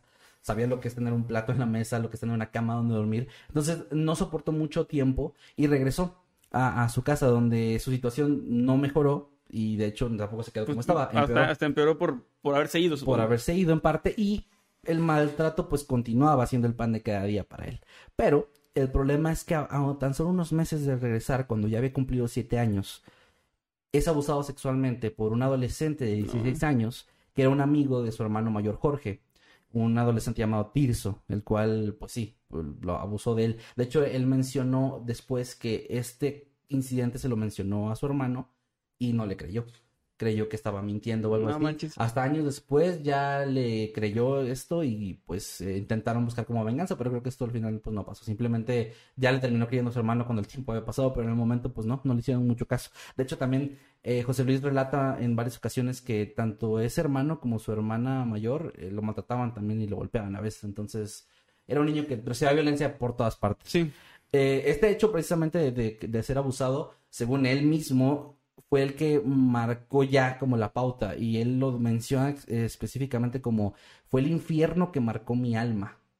O sea, él- para él fue, mm, sí, obviamente, ¿no? Un niño de 7 años que ya vivió todo esto y todavía es abusado, sí, sí entiendo el impacto que puede tener en él. Ahora, todos estos lamentables acontecimientos hicieron que Calva se volviera un niño introvertido, obviamente, tímido y que prácticamente no tenía ningún amigo, en parte por su personalidad y en parte porque su madre tampoco lo dejaba salir casi nunca, ni jugar mucho. Incluso hay por ahí una anécdota donde le llegó a romper un, un par de juguetes, un, un juguete que él tenía y después él consiguió con su propio dinero trabajando en la calle para otro juguete igual y se lo volvió a romper. No ma. O sea, su mamá sí estaba bien de la chingada. Y bueno, sí, todo esto sin ninguna provocación aparente. También me ¿no? recuerda mucho historias como las de asesinos tipo Ed Kemper, donde la fijación era con su madre así Y es que total. esto es muy común, güey. Es súper común que venga de ahí esta, este odio y resentimiento y hasta como repudio eh, en general hacia las mujeres, que nace de, un- de su mamá. Y pues esta no es la excepción, de hecho. Eh, en este tiempo, más o menos, es cuando él se empieza a refugiar un poco, ya que no puede salir a jugar casi, ni tenía amigos, y es maltratado todo el tiempo. Se empieza a refugiar un poco en la lectura y desarrolla un gusto particular por la poesía, algo que se convertirá en años más tarde en una de sus herramientas predilectas para seducir y atraer mujeres. A los 12 años, José Luis se despertó. Qué, qué mal que, o sea, que la lectura te lleve a algo así. O sea, porque, no sé, eh, pudo ser algo chido el hecho de que se refugiara en la lectura y luego llegar a ser como que un gran investigador científico o lo que sea, pero... Se escribió y todo, pero no. Nah, pero no. escribía pura pendejada. Sí, es que por pendeja. Eh, bueno, a los 12 años, José Luis despierta en medio de la noche. Y esto debido a los gritos de ayuda de su hermana Claudia, la cual estaba intentando defenderse de uno de los hombres que su madre había llevado a la casa en ese tiempo y que estaba tratando de abusar sexualmente de ella. El niño comenzó a golpear al agresor sin éxito, obviamente, es un niño de 12 años. Eh, pero este ruido del conflicto despierta a toda la familia, entre ellos a, a doña Elía, que llega a la habitación y cuando escucha el testimonio de su hijo, pues obviamente hizo lo que todos nos imaginamos. Corrió a José Luis de la casa. Ok. Sí. Por un momento, viendo el peor escenario posible, creí que se iba a enojar con la hija por andarle bajando al novio, entre comillas. Pues no se sabe realmente mucho de si, qué hizo con ella o con el tipo. Tampoco se sabe que si... lo- O sea, ella no se quedaba con ningún hombre por mucho tiempo. Entonces, obviamente esta relación terminó en algún punto, pero no sé si los corrió los tres. o si... O sea, lo único Nada que se sabe es que lo corrió a él. Y bueno, de nuevo, a los 12 años, volvió a vivir en las calles, ahora ya, ahora no escapó, ahora lo corrieron, ya, ya era como algo obligado. Y recayó una vez más, evidentemente, en el abuso de sustancias ilícitas. Él, en este tiempo, ya eh, escaló un poco más eh, para mal su situación, porque ya con esta adicción a las drogas, empezó a, a- a pagarla a través de prostitución se empezó a prostituir y con esto vivía un poco, o sea, com- compró algo de comida, pero pues también principalmente se drogaba. Em, consiguió en este tiempo varios empleos, como Viene Viene, o para los que no están de México, pues estos que ayudan a estacionar tu auto en las calles. Díganos cómo se dice en su Cuidador, país. sí, estaría genial también saber cómo se dice. Pero bueno, también cuidaba autos, boleaba zapatos, entre otras cosas más. Ahí él confesó que en muchas ocasiones los adultos que con los que él trabajaba, o sea, para los que trabajaba, por ejemplo, en al bolear los zapatos, le cuestionaban por qué trabajaba eh, si era tan pequeño en vez de estar estudiando. Y pues sí, él había abandonado obviamente también la secundaria en el primer grado apenas, pero eventualmente con el paso de los años sí cursó la secundaria abierta. Y según algunas fuentes también la preparatoria, aunque eso no lo pude confirmar muy bien, pero sí siguió estudiando, volvió a estudiar. Eventualmente unos vecinos eh, le prestaron una habitación en la azotea en el mismo inmueble donde vivía antes con su madre, lo que le permitió espiar a su familia. Y esto según comentó también le provocó mucho rencor, o sea, como ver el día a día de su familia que hacían pues como si nada, como, como en la normalidad y mientras él ya no estaba, le provocó mucho, mucho coraje. En este, en este tiempo fue ayudado por una de sus hermanas, quien en lugar de darle dinero, sabiendo que ya estaba metido en, en esas adicciones, ella le preguntaba qué necesitaba y ella le conseguía estos alimentos o cualquier otra cosa similar. Obviamente todo esto escondido a, a escondidas de su madre.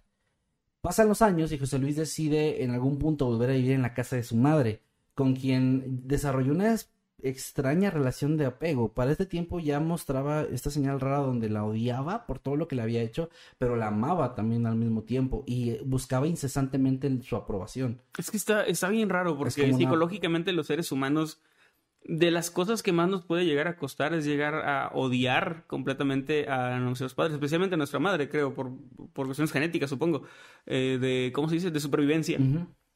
Eh, y creo que sí, o sea, porque conozco también muchos casos donde, o sea, son madres horribles que aún así sus hijos siguen, como dices, aunque odiándolas o con rencor, como que no pueden, eh, pues sí, desapegarse, ¿no? Completamente. Y no es una cuestión nada más, o sea, sí es una cuestión natural, como tú dices, de, instinto de supervivencia, pero también se ha vuelto una cuestión de... Como te he puesto colmo, ¿no? No, yo, yo iba a decir social. Eh, porque aquí en, México y creo que en Latinoamérica me atrevo a, aventar el, mi, mi, mi, declaración así a toda Latinoamérica, nos pasa que las mamás son puestas en este pedestal que a veces no es tan saludable como podría parecer. O sea, está bien que tengamos como esta máxima figura de amor a una madre porque te cuida, porque te cría, porque da todo de ella. Hay muchos casos de madres solteras también, donde esto también ayuda a que la imagen de una mamá se vea como más arriba. Pero hay veces donde yo he escuchado también estas declaraciones de, no importa cómo sea tu mamá contigo, es tu mamá y la respetas. Sí. Pero casos donde hay esto precisamente golpes, abusos sexuales, de todo tipo de cosas, abandono. o sea, como que... No, pues es tu mamá como quiera. E, es, algo súper injusto cuando hay como que un maltrato consecutivo y luego físico y todo, pero tú no le puedes levantar la voz. Ajá, no, porque como... no nada más la mamá te lo va a tomar a mal, sino todos alrededor, ¿no? Sí, los ah, vecinos, o sea, todo el mundo va a verte mal por gritarle a tu mamá que te deje de pegar, ¿no? Es como, es muy, muy raro. Y sí, eh, o sea, eh, sé que, por ejemplo, en Europa es como que muy distinto. Hay como cierto respeto y esto, obviamente, a tu papá y a tu mamá, pero no está como toda esta devoción muy... Acá es muy grande, sí, sí, sí. Y bueno, de hecho, pues, eh, obviamente, José Luis fue parte de este mismo... Eh, de esta misma ideología. Y, y, pues tanto con esta parte tal vez social como con la parte ya de traumas que tenía y de esta este apego extraño que desarrolló hacia ella, pues él empezó a, a entablar algunas relaciones amorosas con otras mujeres. Eh, pero ya comenzaba a mostrar aquí algún rasgo muy extraño y es que estas mujeres tenían que ser aprobadas por su mamá para que él continuara con la relación. Como en toda Latinoamérica, ¿no? sí, pero aquí era de una forma tajante, es decir, él, él llevaba a una pareja a la casa de su madre y o sea, era como una evaluación así. Sí, era casi casi un si no mi mamá. O sea, o sea no era no era un porque cuando lo dijiste así pensé que era un, oye, esa muchacha no me agrada nada. No. Ah, bueno, o oye, me cae muy bien. O sea, era aquí tal cual como un casting de, eh, ¿cómo ves, mamá? ¿Puedo andar con ella? Prácticamente. Y si no, él terminaba la relación. De hecho, digo, ya no es un secreto para esta parte de la historia decir que obviamente pues hubo víctimas. Y entre estas víctimas se sabe que ninguna fue aprobada por la madre, por ejemplo. Ok. O sea, casi casi como si fuera una directiva de, ah, bueno, como no mi mamá te aprueba, entonces te puedo matar. Una madre así muy, muy extraña. Em, entre estas relaciones, eh, que, que en, este, en esta época de su adultez ya, conoció a una mujer llamada Patricia Hernández, con quien sí fue aprobada por su madre y con quien se casó en 1992 a sus 23 años de edad. También en esta relación tuvieron una hija llamada Viridiana. Sin embargo, este matrimonio duró apenas poco tiempo, un par de años. Hay fuentes, hay muchas fuentes de este caso que mencionan que tuvo un matrimonio que duró siete años, pero la verdad es que las cuentas a mí no me cuadran por lo que les voy a platicar. Pero bueno, con ella duró unos años nada más, debido principalmente a eh, la actitud violenta de José Luis y también a una situación económica bastante precaria que, generaba muchas discusiones en la pareja. Eso, eso siempre afecta, de hecho. Totalmente. Entonces, bueno, en algún punto Patricia simplemente se separa de él. Él no se quiere divorciar de ella porque mencionó en su declaración que le parece una pérdida de tiempo y dinero el divorcio. Entonces solamente, en este caso, solamente se separó de ella y ya. Pero se quedó como con un rencor bastante grande hacia ella y, esto le trajo problemas a futuro donde en otras relaciones traía a tema a Patricia como que le tenía mucho odio por lo que había pasado por esa separación, por sentirse abandonado aunque pues nunca realmente le hizo nada grave, al menos que Supongo que obviamente una persona que creció de esa manera va a tener un, un issue ahí súper cabrón con sentirse solo o, abandonado. Totalmente. Y de hecho también eso más adelante es relevante. Pero bueno, después de esta separación, él comenzó a refugiarse en su pasión más grande, que ya para ese punto era la escritura. Para ese punto, según él, ya era eh, autor de más de 800 poemas, una decena de novelas, ocho obras de teatro y algunos guiones cinematográficos. Todos estos jamás fueron publicados de manera oficial al menos, porque, Porque estaban bien culeros. estaban horriblemente mal escritos. No, bueno, estaban muy culeros, la verdad. Eh, sí leí algunos de estos y estuve viendo en algunos sitios que los llegaban a, a mencionar. Además de los temas que tocaba, que ahí desde los, desde los temas que tocaba ya se notaba, o sea, hablaba sobre esta pérdida de, madre, de una madre, tenía novelas supuestamente infantiles, una o dos novelas infantiles donde la forma en la que te cuenta las cosas te hace ver que su visión del mundo era muy retorcida y, y era como, sí, muy, muy relacionada con esta imagen de su mamá y esta pérdida de una figura Fíjate materna, que ¿no? está muy cabrón porque creo que es hasta donde vamos ahorita, donde no ha matado ni hecho nada ilegal, Que se tan sepa. ilegal a- aún, Que se sepa. que se sepa. eh, Sí. Hasta ahora bien podría ser la historia de un super escritor bien cabrón. O sea, como que... O sea, siento que si hubiera tenido el talento necesario para, para hacerlo, eh, te vas a las vidas de gente como Edgar Allan Poe o así, de artistas súper trágicos, Sí. que Lovecraft también tenía como un apego bien raro ahí con... Y era con medio sus- racista también. también.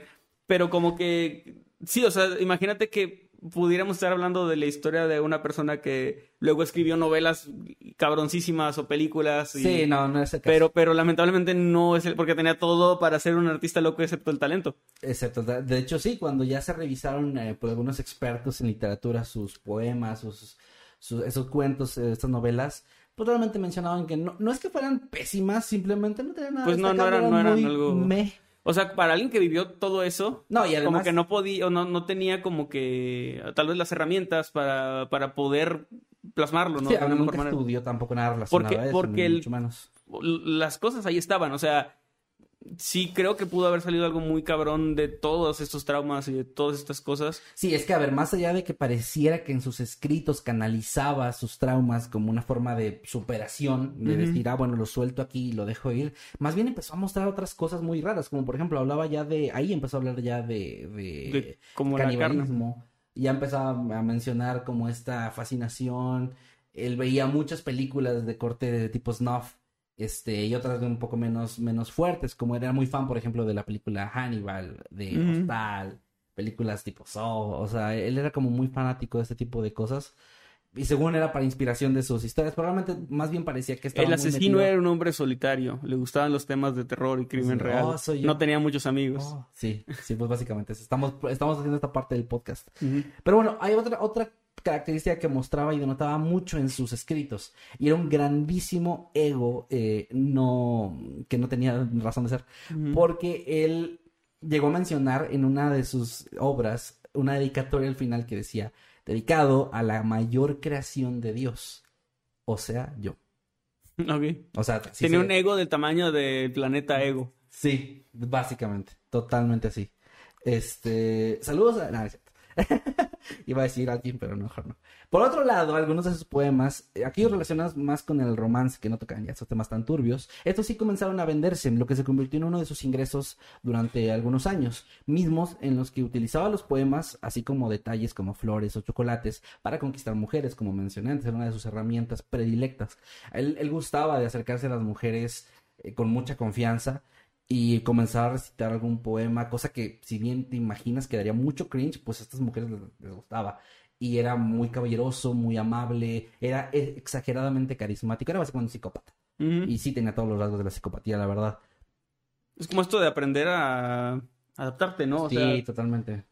sí, o sea, como que, que tienes Desde- una personalidad medio magnética porque sabes cómo hablarle a la gente. Y, porque todo es calculado, todo es premeditado. y le hablas diferente a cada persona, supongo, dependiendo de cómo. Claro, sí, sí, sí. O sea, está muy interesante eso y muy raro, pero, pero sí, como que desarrolla una, una manera de leer a la gente, ¿no? Sí, y, y, pues totalmente era una personalidad falsa, porque él, yo mencioné antes, él era una persona en su niñez y, ado- y adolescencia tímida, retraída, con pocos amigos, entonces esto más bien lo desarrolló en su adultez como este mecanismo, como esta herramienta para atraer gente. Eh, al mismo tiempo que pasaba todo esto, él trabajó en varias cosas, como mesero, ayudante, taxista, o presentando algunas de las obras que él mismo escribía en, en cafés eh, locales de la ciudad o de su misma delegación. Tiempo Los después... escribía en cafés así como No. te hacen una... No, los presentaba, dije. Ah, ok. Sí, no, no. Pero no lo escribía en el café. y no, o sea, Ah, eso hubiera estado bien chido. Sí, como un barista, ¿no? No, no era. Por cierto, mm, eh, eh, me topé con un comentario de Andrea Palmar que dice, ¿por qué las personas maltratadas tienen una autoestima tan pedorro, pero a la vez un ego tan sobrenatural? Y yo creo que, ser, que es precisamente por eso, porque es como alguien que tiene tan dañado su propia, su autoestima, que tiene que inflar esta parte de, de- como de sí mismo, ¿no? Como decir, si nadie me va a decir que soy bien chido, pues yo lo voy a... O, o buscan a decir. reconocimiento. Eh, ah, pues, lo, hemos, Ajá. lo hemos platicado en muchos casos de estos de asesinos que, que buscan, y a veces son atrapados por eso mismo, que buscan este reconocimiento de, precisamente lo mencionamos, el asesino del zodiaco, asesinos Sí. de que quieren hacerse como los listos, como de, ah, mira, el asesino del torso, que también se burlaba de la policía. O sea, eh, eh, buscan la forma de inflar su ego con diferentes como que formas, estas- sea manipulación o con sus crímenes que llamen el, la atención. el clásico chiste, o sea, de, de tenerla chiquita y tener como que una, camioneta grande. enorme o una casa, ¿no? Sí, sí, sí. Eh, El, asesino zodiaco seguro la tenía chiquita. De hecho, creo que yo, yo diría que todos los asesinos O sea, porque eso- sí es así como de que sí, yo fui, yo Ajá. soy bien listo. O sea, como que tienen que, tienen que tener ese, Sí. esa, esa compensación, ¿no? Exactamente, porque no, no saben vivir o no les gusta vivir con, con esa baja autoestima, que realmente es lo que tienen. O sea, eso es importante. A veces, eh, cuando ya llega un punto de psicopatía, ya se la creen, pero no, pero, o sea, al Fíjate final de que- cuentas viene de una autoestima bajísima. Estaría interesante como entrevistar a alguien sobre estos temas, pero ya que no podemos entrevistar a un psicópata, podemos recurrir a lo más cercano y hablarle a un psicólogo que nos pueda este, dar como Eres una un- mierda. ¿Por qué? Por sonrisa culera. Que pu- pudiera como que, sí, co- como que la gente nos deje sus preguntas sobre psicopatía. amiga. Si tan solo conociéramos a alguien. Chinga tu madre. Nos saludos, Damita. Estaría bien chido que nos concedas Un una entrevista y hablemos de psicopatía. Estaría bien cabrón. Pero bueno, eh, de hecho, algo, lo- o sea, bueno, no, no voy a dar... Dama, luego hablamos. Tengo una idea millonaria para ti. Luego, luego lo digo. Vamos a continuar. Eh, un tiempo después de la separación con Patricia, José Luis conoció a una mujer llamada Aide Guzmán, la cual trabajaba como imitadora de cantantes en un bar de la zona rosa en Ciudad de México. Ella, según sus declaraciones, fue conquistada por José Luis después de que éste terminó realizándole un trabajo de sanación. Porque, sí, José Luis, además de ser un auto- autoproclamado escritor, poeta, actor y dramaturgo, también se decía que era un curandero y un especialista en sanaciones. De hecho, pues en su departamento, en los No, también estafaba gente aparte. Estafador también. En algunas, eh, no, pero sí la creía, güey. Eh, en algunas eh, lugares donde llegó a vivir, eh, y bueno, es que no, no tengo tan claro cuántos departamentos tuvo, pero mencionan al menos dos. Tenía el lugar lleno de velas negras, este, altares a la muerte. O sea, ya estaba muy clavado también con el tema de brujería para ese tiempo. Y bueno, él realizó un trabajo de sanación y trabajando en una flotilla de taxistas en esa época, terminó ofreciéndole a la chica llevarla a su casa todas las noches, ya que ella temía andar sola en las calles porque salía muy tarde de trabajar, pues al final trabajaba en un bar. Y al conocer a, a Calva durante un tiempo, este se ganó su confianza, usando su enorme carisma y facilidad para encantar a las personas. Ambos comenzaron una relación y pronto decidieron vivir juntos. Momento donde la actitud... No le quites... ¿Está Ah, puesto Está no? puesto, está puesto. Sí debe ser mi hija. Que quiere hacer un cameo otra vez. Pero Sí. ya no. No se lo vamos a permitir. ¿Está con seguro? sí le puse. Este... Perdón, perdón. Los que tengan audio se escuchó la puerta. Ahorita te llaman de salimos un rato, no hay nadie en la casa. Ah, estará con madre. O sea, estará como que si fueran mi... No, es cierto. no, es cierto. Em, les decía... Comenzaron una relación y se decidieron vivir juntos, momento donde la actitud extraña y violenta de este hombre se hizo presente.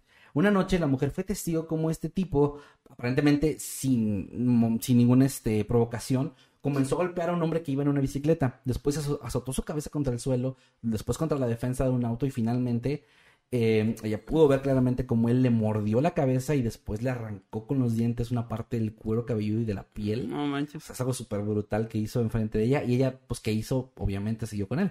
Eh, comenzó a tenerle miedo gracias a esto, pero no se separó. Permanecieron juntos. Y no solamente permanecieron juntos, se embarazó de él.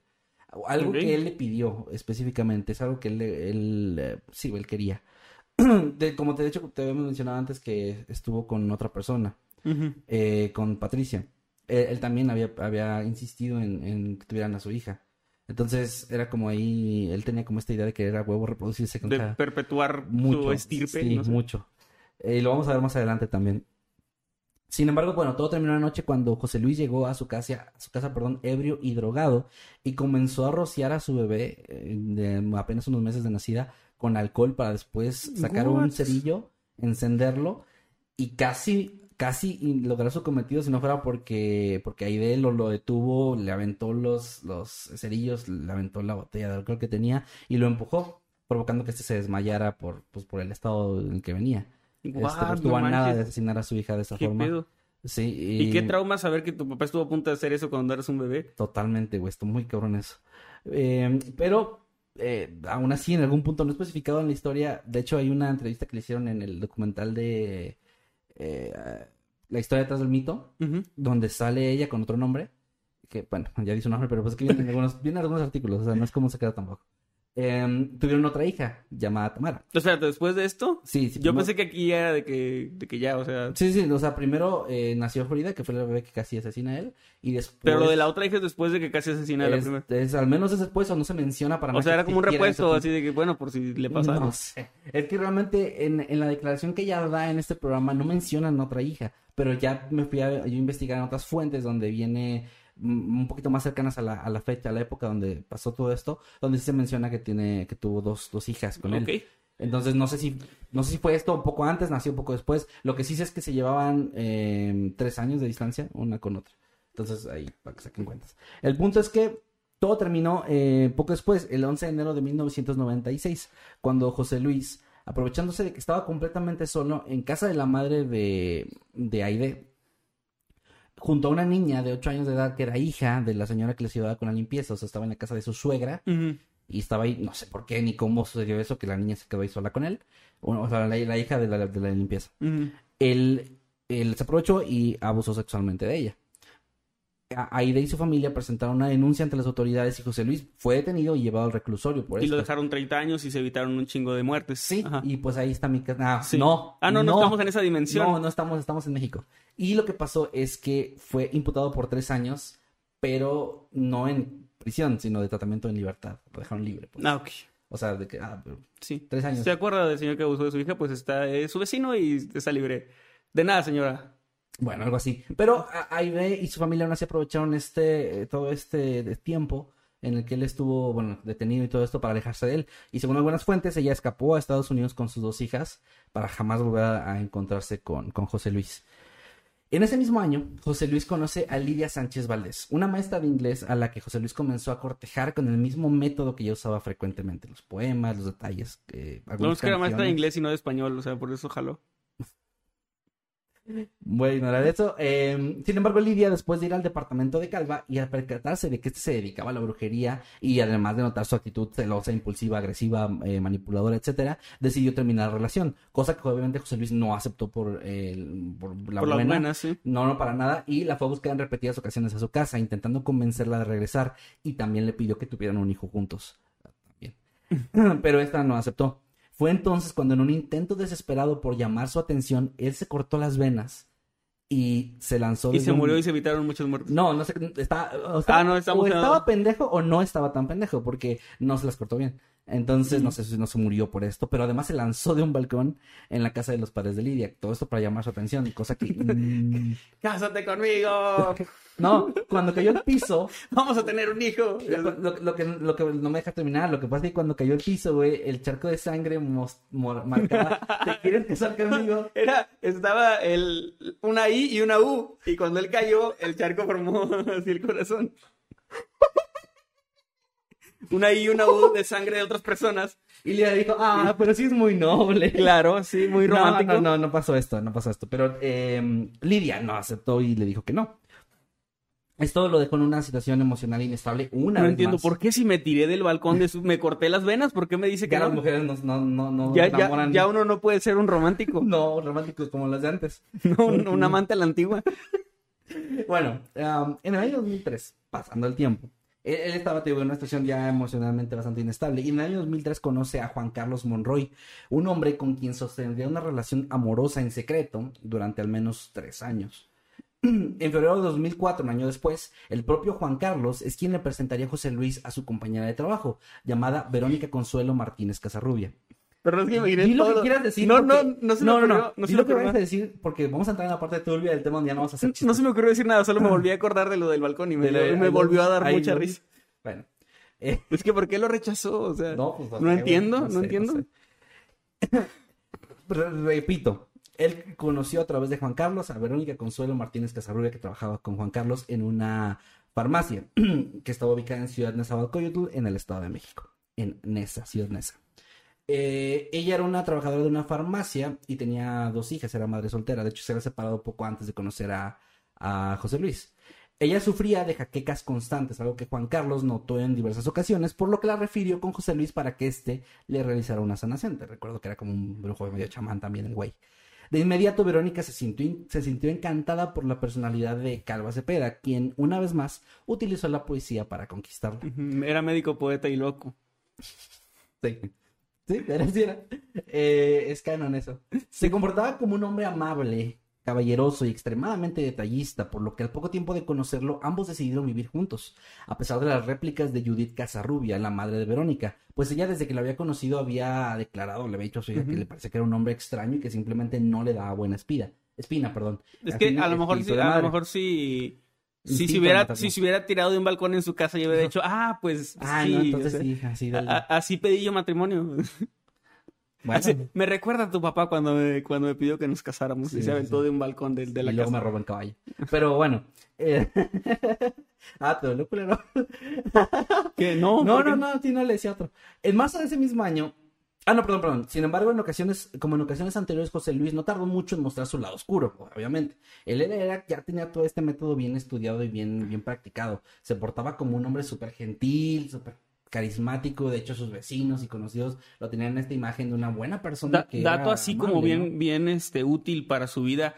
Si conocen a alguien que se lleva bien con todo el mundo y que le cae bien a todo el mundo, hay algo muy malo con esa persona porque quiere decir que se adapta a todo el mundo. Y eso Porque normal. todos le tenemos que caer mal a alguien, o no caer mal, pero al menos no ser como super amigos. Sí, no, y si no. es como de estas personas bien carismáticas que siempre tienen plática, que siempre tienen como algo ocultan. Hay, hay- hay algo ahí que ocultan. El, el término demasiado bueno para ser verdad existe por una razón. Sí. La verdad. Es como que, a ver, agua. Y también en esos casos de estas chicas, digo, no estoy culpando a las víctimas, ni mucho menos, pero lo digo para que les sirva a futuro a hombres y mujeres. Tengan cuidado con la gente que conocen, porque hay gente que se enamora muy rápido y de que a, a Sí. los meses y de que ya sí, me voy a vivir contigo, ¿no? Ajá, a espaldas de mis padres, o sea, y tengan cuidado, a ver, hay que, no, terminamos de conocer a la gente. En este caso creo que no hay nada de eso, pero eh, hay muchos casos también de filantropía, o sea, de gente que dona un montón de cosas y que siempre está como que haciendo cosas de caridad o son voluntarios. Y no, no es siempre, porque obviamente hay gente muy buena que lo hace por totalmente de buena voluntad, Sí. pero también este, en este tipo de, de perfiles existe mucho como esta compensación y también te sirve como un como una coraza de que nadie va a sospechar de ti porque Sí. eh, el güey este, el, el viejito que también creo que era medio caníbal que agarraron hace un año, Ah, él, era cierto. como que un señor que ayudaba mucho a la comunidad y que siempre sí, estaba sí. como echándole la mano a sus vecinos y esto. Y pues Sí, ver, que tenía, tampoco- tenía un patio ahí lleno de cadáveres. O sea, tampoco desconfíen de la gente buena. No, sí desconfíen. No, no, o sea, me refiero, obviamente hay gente buena, pero cuando alguien es como Demasiado. extremadamente bueno y luego siempre es, es amigo de todos y como que O sea, a ver, al- oculta algo. Ned Flanders es un asesino. en serio. Totalmente, ese güey tiene ahí cadáveres en su patio. Así que si Eh, conocen estoy a un Ned seguro de que, Flanders- seguro que sí era mod y no una cabeza de lechuga. O otra mujer. U otra mujer. Ay, imagínate, es Nunca checaron eso bien, güey. No, puede ser otra persona. O sea, buscaban de que, ah, y Flanders, ah, claro, sí, este es una cabeza lechuga. Claro que no. No. Pero bueno, el punto es que. em, déjame regresar. Se comportaba como ahora, ahora como un hombre violento. Porque celoso. justo Mod estaba de vacaciones con los niños. O sea, era un momento donde él estaba solo. Eh, Así que- es un asesino serial, yo lo sostengo siempre. No, siempre. hoy, no, hoy no duermo. Pero bueno, continúa. ¿Recuerdas que tampoco tuvo pedos en vivir en una casa donde habían asesinado a gente? De hecho, hasta se emocionó. Se emocionó de que, mira, aquí, aquí es donde estaban los torsos. Eh, no hagan videos de eso, estoy jugando tampoco, porque me cagan los videos Pinche Ned, Simpson. Ned Flanders. Pero bueno, regresando, se empezó a mostrar como un hombre violento, celo- celoso e irritable y comenzó a reaccionar con golpes y maltrato psicológico ante la más mínima provocación, casi como su mamá. Eh, no solamente con ella, sino ya también con sus hijas, que te recuerdo que Verónica era una madre soltera, ni siquiera eran hijas de él. Digo, no es que porque sean hijas de él está bien que pegue, pero es todavía más estúpido, más loco, más así, maltratar a las hijas de otra persona. Cosa que hizo que Verónica comenzara a alejarse de él, algo que lo irritaba todavía más. En marzo de ese año, ella dejó de trabajar en la farmacia y recibió una indemnización de 150 mil pesos, dinero que prácticamente José Luis le quitó. Y, y además las obligó a que lo acompañaran a dejar a su hermano Jorge en su domicilio ubicado en Naucalpan. Esto es importante porque estando ahí, José Luis, que se encontraba bajo la influencia del alcohol y drogas, comenzó a discutir con Verónica, pues este creía que ella le estaba coqueteando a su sobrino, al hijo de su hermano. La discusión empezó a escalar a gritos y eventualmente a golpes por parte de José Luis Qué pinche José Luis pendejo. por lo que la hija de su la hija de Jorge llamó a Judith, la mamá de Verónica, para alertarle de lo que estaba pasando. Ella se puso en contacto con sus hijos, los hermanos de Verónica, y ellos acudieron de inmediato al domicilio de Jorge. Lo extraño aquí es esto, al llegar, Jorge se encontraba esperándolos afuera y con su mano pasaba, o sea, tocaba mucho una parte de, de su cintura como si tuviera algo debajo de la ropa, que ellos creían o llegaron a pensar que podía ser un arma, como una especie de amenaza. E- ellos no, no iban con la intención de, de generar más violencia, solamente querían llevarse a su hermano y fue lo que hicieron. Tomaron a Verónica, a sus hijas y se fueron a la casa de su madre. Eh, sin embargo, apenas unos días después, José Luis se puso en contacto con Verónica y la terminó convenciendo de que no solo lo, lo perdonara, sino de que además regresara a Tuvieron un vivir- hijo. Eh, no, Ah. regresar a vivir a su lado. no, no, eso no. Eh, Judith, la madre de Verónica, obviamente se preocupó por esto, porque ya había un antecedente muy grave de, de violencia ahí. Sí, claro. Y- ¿Y cómo la convenció? ¿Se disparó en la pierna o Eh, no, qué hizo? ¿No? no, no, no, no, estaba a punto de meterse al balcón y dijo, ok, y dijo, bueno, ya, Mm. se regresó. Le quitas lo divertido Este, a todo. Sí, sí, y la golpeó. No, no es cierto, ya, perdón. Eh, no, la verdad sí, sí la convenció muy fácil. Al final de cuentas recuerden, era un, era un güey, un psicópata. O sea, el güey sabía cómo mover Sí, las- tienen cómo este manipular a la gente. poder de convencimiento. Y, sí. y es que en estos casos es muy fácil, es muy fácil pensar, ¿por qué regresó con él? ¿Por qué le creyó? ¿Por qué esto? A ver, recordemos que al final de cuentas esta gente es manipuladora, ¿sabe por Y hasta dónde? ese momento que ella supiera, él no había matado a nadie. y Es como No, que. claro, O sea, no lo veía como un peligro de muerte para No, ella no, ni nada de eso. Aún no. Lo veía solo como igual un güey medio perturbado, pero no. Sí. no, no alguien peligroso. No, más allá de eso, digamos. Sí, sí, sí.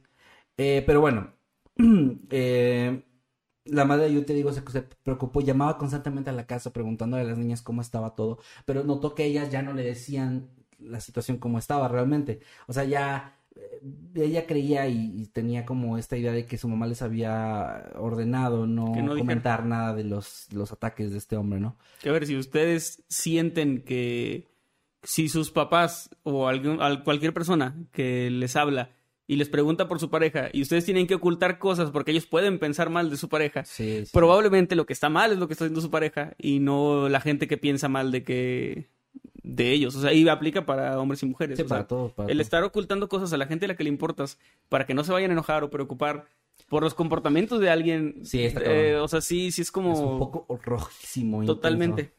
Y como Y- dicen por ahí, es como va- vete a la primera, o sea, no te esperes a que escale. Obviamente José Luis se dio cuenta de estas sospechas y eso solamente lo molestó todavía más, lo que empeoró la situación de violencia, pero no, no solo eso, sino que en algún punto ya las obligaba a estar ahí en la casa todo el tiempo, es decir, no les permitía salir juntas. Si Verónica quería salir, dejaba que saliera sola, pero no podía ir con sus hijas porque él temía Que se fueran. que ellas escaparan, entonces era como esta especie de, de seguro para él, ¿no? De que pues, vas a regresar por tus hijas. Y según las declaraciones de Judith, pues esto, esto obviamente ya empezó a, ocasionar en Verónica la idea de que ya tenía que escapar de ellos. Ella se sentía ahora sí en peligro. Y además, em, ya entre alguna que otra discusión, ya él le había mencionado como amenaza el hacerle daño o llegar a matar a sus hijas o incluso a su mamá. Lo cual, pues terminó estallando una noche en la que ella llamó a un amigo de la familia a través de un teléfono público y le explicó la situación. Él, este amigo, llegó, eh, se acercó con su auto y ellas salieron corriendo de la casa, se subieron y se escaparon las tres. Fueron a la casa de su madre, donde estuvieron viviendo por un tiempo. Pero José Luis no se dio por vencido ante esta situación, o sea, ante perderla, y comenzó a acechar a Verónica. La empezó a hostigar telefónicamente, haciéndole llamadas donde ya la amenazaba de muerte directamente, de nuevo a ella, a sus hijas, a su madre, a toda su familia. Y, eh, y trataba de, sí, de como ya no de convencerla por la buena, sino ya de amenazarla para que regresara. Como dándole, este, estas, eh, como... Sí, o sea, ya era fechas, tal cual una, una amenaza y no, no un... O sea, no trató de convencerla como en otras ocasiones. Sí, no, no, no, que ya o era- con argumentos de voy a O cambiar. sea, y era como que regresas tal día o va- voy a hacer esto, ¿no? Y pues esto, al final de cuentas, sí asustaba a Verónica y a su familia, pero no funcionó. Y esto lo llevó a, a dar un paso más allá. Y es que ella, eh, el día 24 de abril, salió de su casa por la tarde eh, en dirección a una farmacia para comprar medicinas para una de sus hijas y nunca regresó. Mm. Lo siguiente que pasó aquí se, se conoce gracias a la declaración de Juan Carlos Monroy, el que era, era pareja todavía de él, no oficialmente, pero siguen sosteniendo su relación a escondidas. Sí. Y él se convirtió en cómplice de José Luis. Pues esa tarde él llegó a casa de, de Calva y ahí encontró a Verónica tendida sobre la cama. Él fue testigo de cómo José Luis la terminó de asfixiar con una bolsa y después le pidió ayuda a él para desmembrar el cuerpo. Este se negó in- inicialmente, pero tras las amenazas de José Luis, terminó accediendo. Ambos, y es la partida muy turbia del caso, le cortaron a la mujer los pies, los brazos, la decapitaron y después rebanaron sus glúteos y sus pezones. También le abrieron el vientre y le sacaron los pulmones. Metieron el cuerpo en diversas bolsas de basura y después colocaron estas dentro de un par de cajas de cartón, las cuales llevaron hacia el Estado de México, hacia Chimalhuacán, donde las desecharon a un lado de una barda del Panteón Civil de San Agustín. O sea, las dejaron ahí. Eh, seis días después, el 30 de abril, la policía encontró este cuerpo gracias a que unos perros callejeros comenzaron a roer las bolsas, dejando así ver los restos de Verónica. El cuerpo fue enviado al Servicio Médico Forense del Estado de México, donde no pudo ser identificado en un inicio y fue de hecho sepultado en una fosa común. Fue hasta abril del año siguiente, casi un año después, cuando la Procuraduría le mostró a Judith, que había estado insistente con las autoridades de que lo buscaran, y de hecho ya había señalado a José Luis como el, Desde el posible- principio, como el culpable sí. de la desaparición de su hija. Sospecho del hombre que dijo que la iba a matar y que le quería hacer daño. Ah, exactamente. Le mostraron finalmente las fotografías eh, y ahí pudo identificar a su hija finalmente. Pero José Luis logró escapar de las autoridades. Y no es que estuviera prófugo, sino que estos, a pesar de que Judith lo seguía apuntando ahora directamente, no solo como responsable de la desaparición, sino ahora del homicidio de su hija, no hicieron absolutamente nada. La razón se desconoce por completo, no sabe, no se sabe, no hay un Pues nomás, porque no. qué chingados pasó porque no procedieron con esto. Porque simplemente dijeron, no, señora, seguro no es el tipo que amenazó a su hija y que la golpeó y todo eso. No, no creo. Y bueno, pasan tres años. En ese tiempo pasan más cosas, pero me voy a adelantar un poco a, la parte... Lo voy a adelantar un poquito y ahorita regresamos a lo que pasó en esos tres años. Ahí conoció en 2007 a una mujer llamada Alejandra Galeana Garavito. Una madre soltera de 32 años de edad que trabajaba en una farmacia. Para este punto tal vez ya se han dado cuenta, o sea, eh, madre soltera, treinta y tantos años, incluso hasta donde trabajaba se parecía mucho a lo que pasó con Verónica, el perfil de Verónica. Ya para este momento era fácil notar que, y claro, que José Luis buscaba un perfil en las mujeres a las que quería conquistar. Solían ser madres solteras entre 30 y 40 años, de bajos recursos, eh, de tez morena clara y un poco robustas. Era como todas eh, las que había, a las que se tiene registro. ¿Se parecían a su mamá? Eh, no sé, güey. Creo que de la mamá no hay como información casi. ¿eh? Porque... O pues, sea, de fotos y eso. O sea, ¿la señora seguía viva a este punto? Sí, ahorita voy a llegar a algo que pasó con ella después, pero, pero sí sigue viva. Sí sigue viva y pues. De hecho, también es otra cosa que mucha gente tal vez pensaría que la primera víctima podía ser ella o una de las víctimas, pero nunca se fue en contra de su mamá. Em, bueno, el punto es que Alejandra, igual que en el caso anteriores, cayó perdidamente enamorada de José Luis a tal punto que llegó a pegar en su escritorio algunos de los poemas que le dedicaba en su trabajo, así como presumiéndolo. No estaba muy, muy, muy enamorada. Y para sorpresa de nadie, la historia se repitió otra vez. José. Luis comenzó a ser violento, celoso, manipulador, posesivo. Está bien pinche Y- raro porque... O sea, el güey podría simplemente haber sido una buena pareja y... y, No. y estas mujeres lo querrían. O sea, es como que... ¿Por qué Es te que, vas no, por este camino? es que no era lo que él quería, güey. O sea, está muy raro que sí quería tener hijos, pero había una repulsión clara hacia las mujeres en general. Y de hecho, por ejemplo, mencioné varias veces que estuvo con Juan Manuel. Eh, era una relación que mantenía en secreto. O sea, no sé si realmente era bisexual o era homosexual y estaba tratando de tapar esto, pero que también puede ser. es que también puede ser, o sea, puede ser por irse por que, ese que lado fuera de- como esta, o sea, que estaba como muy reprimido en ese sentido y era... Y es que al final de cuentas te recuerdo, su conquista no era sincera. O sea, él no mostraba a la persona que él era. Él, él ya tenía este personaje que le funcionaba muy bien. Y era para, o sea, su, su idea era tener hijos entonces, o sea, era reproducirse. Ni puta idea por qué eso quería, o sea, porque a lo mejor por este mismo ego de ser la creación más grande de Dios, que quería dejar, como tú dices, esta descendencia de alguna forma. No, no, no tiene sentido para mí, pero al final de cuentas estamos hablando de una mente ya extremadamente dañada. Sí. Y, y ya, definitivamente, como dije varias veces, ya con estos rasgos de psicopatía clarísimos, ¿no? Pero bueno, él, para este tiempo, eh, Soledad Garavito, la madre de Alejandra, también ya había notado, como la mamá de Verónica, Judith, desde un inicio el comportamiento errático del hombre y también le advirtió a su hija que se alejara de él, pero esta no escuchó. En esta época, el departamento de José Luis era un lugar bastante oscuro y tétrico. Ya había mencionado que tenía altares de la muerte, velas de diferentes colores ahí prendidas. Y, y no eran prendidas por decoración, era porque no tenía energía eléctrica en su departamento por alguna razón. Y tenía todas las. Y estaba oscuro siempre porque tenían todas las ventanas, bolsas eh, de basura tapando la luz que entrara, ¿no? Es un lugar oscuro, tétrico. Tenía em, pósters en todas partes de películas de este estilo que mencioné antes, principalmente de Hannibal y muchas de Sir Anthony Hopkins, como que le tenía una admiración especial o particular a ese personaje de ese, o sea, eh, ese personaje interpretado por ese actor. Güey, ni te topo, declaró Anthony Hopkins. Sí, sí es algo que diría Antonio. Bueno, y bueno, eh, sí, de películas como Hannibal y otras de un estilo similar, como decía. Constantemente ahí él realizaba rituales de limpieza con partes de animales y también ella, eh, o sea, se declaró con varias de sus parejas, las que sobrevivieron sobre todo, que algunas como Alejandra dejaron algunas como notas o así, o lo que le dijo a su familia, pero otras mencionaron que tenía unos eh, hábitos muy extraños. Por ejemplo, después de tener relaciones sexuales, iba inmediatamente a lavarse los genitales y otras partes de su cuerpo de forma como, como muy compulsiva. ok, como que se sentía sucio. Ajá, y además de la otra característica que tenía él, decían que siempre se veía pulcro, como que tenía esta, esta idea muy marcada de, de verse siempre bien, e incluso a ese grado obsesivo de inmediatamente después de tener relaciones sexuales, ¿no? Lo cual era muy raro. Pero también hacía este tipo de rituales donde pasaba a través de su cuerpo partes de animales como lenguas de res o cosas así para estas limpias que según él estaba haciendo. Cosa que también empezó a convertirse en algo más recurrente con el paso del tiempo y de lo cual Alejandra se dio cuenta.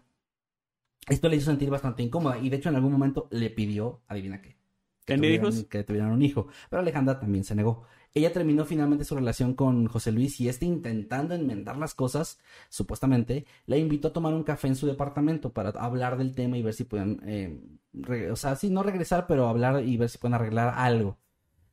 Alejandra Galeana salió de su casa el día 5 de octubre del año 2007 y jamás regresó. Esa tarde, al encontrarse bajo los efectos de la cocaína, comenzó a golpearla, finalmente la estranguló hasta la muerte y después, otra vez, ahora completamente solo, decidió repetir su acto an- anterior. Comenzó a cortar parte por parte el cuerpo, el cuerpo de la mujer, perdón, aunque ahora había algo distinto, y es que José Luis, como dije antes, ya había mostrado en muchos de sus escritos una fascinación por el personaje Hannibal Lecter y por la idea de probar la carne humana, por lo que al parecer vio esto como una oportunidad perfecta.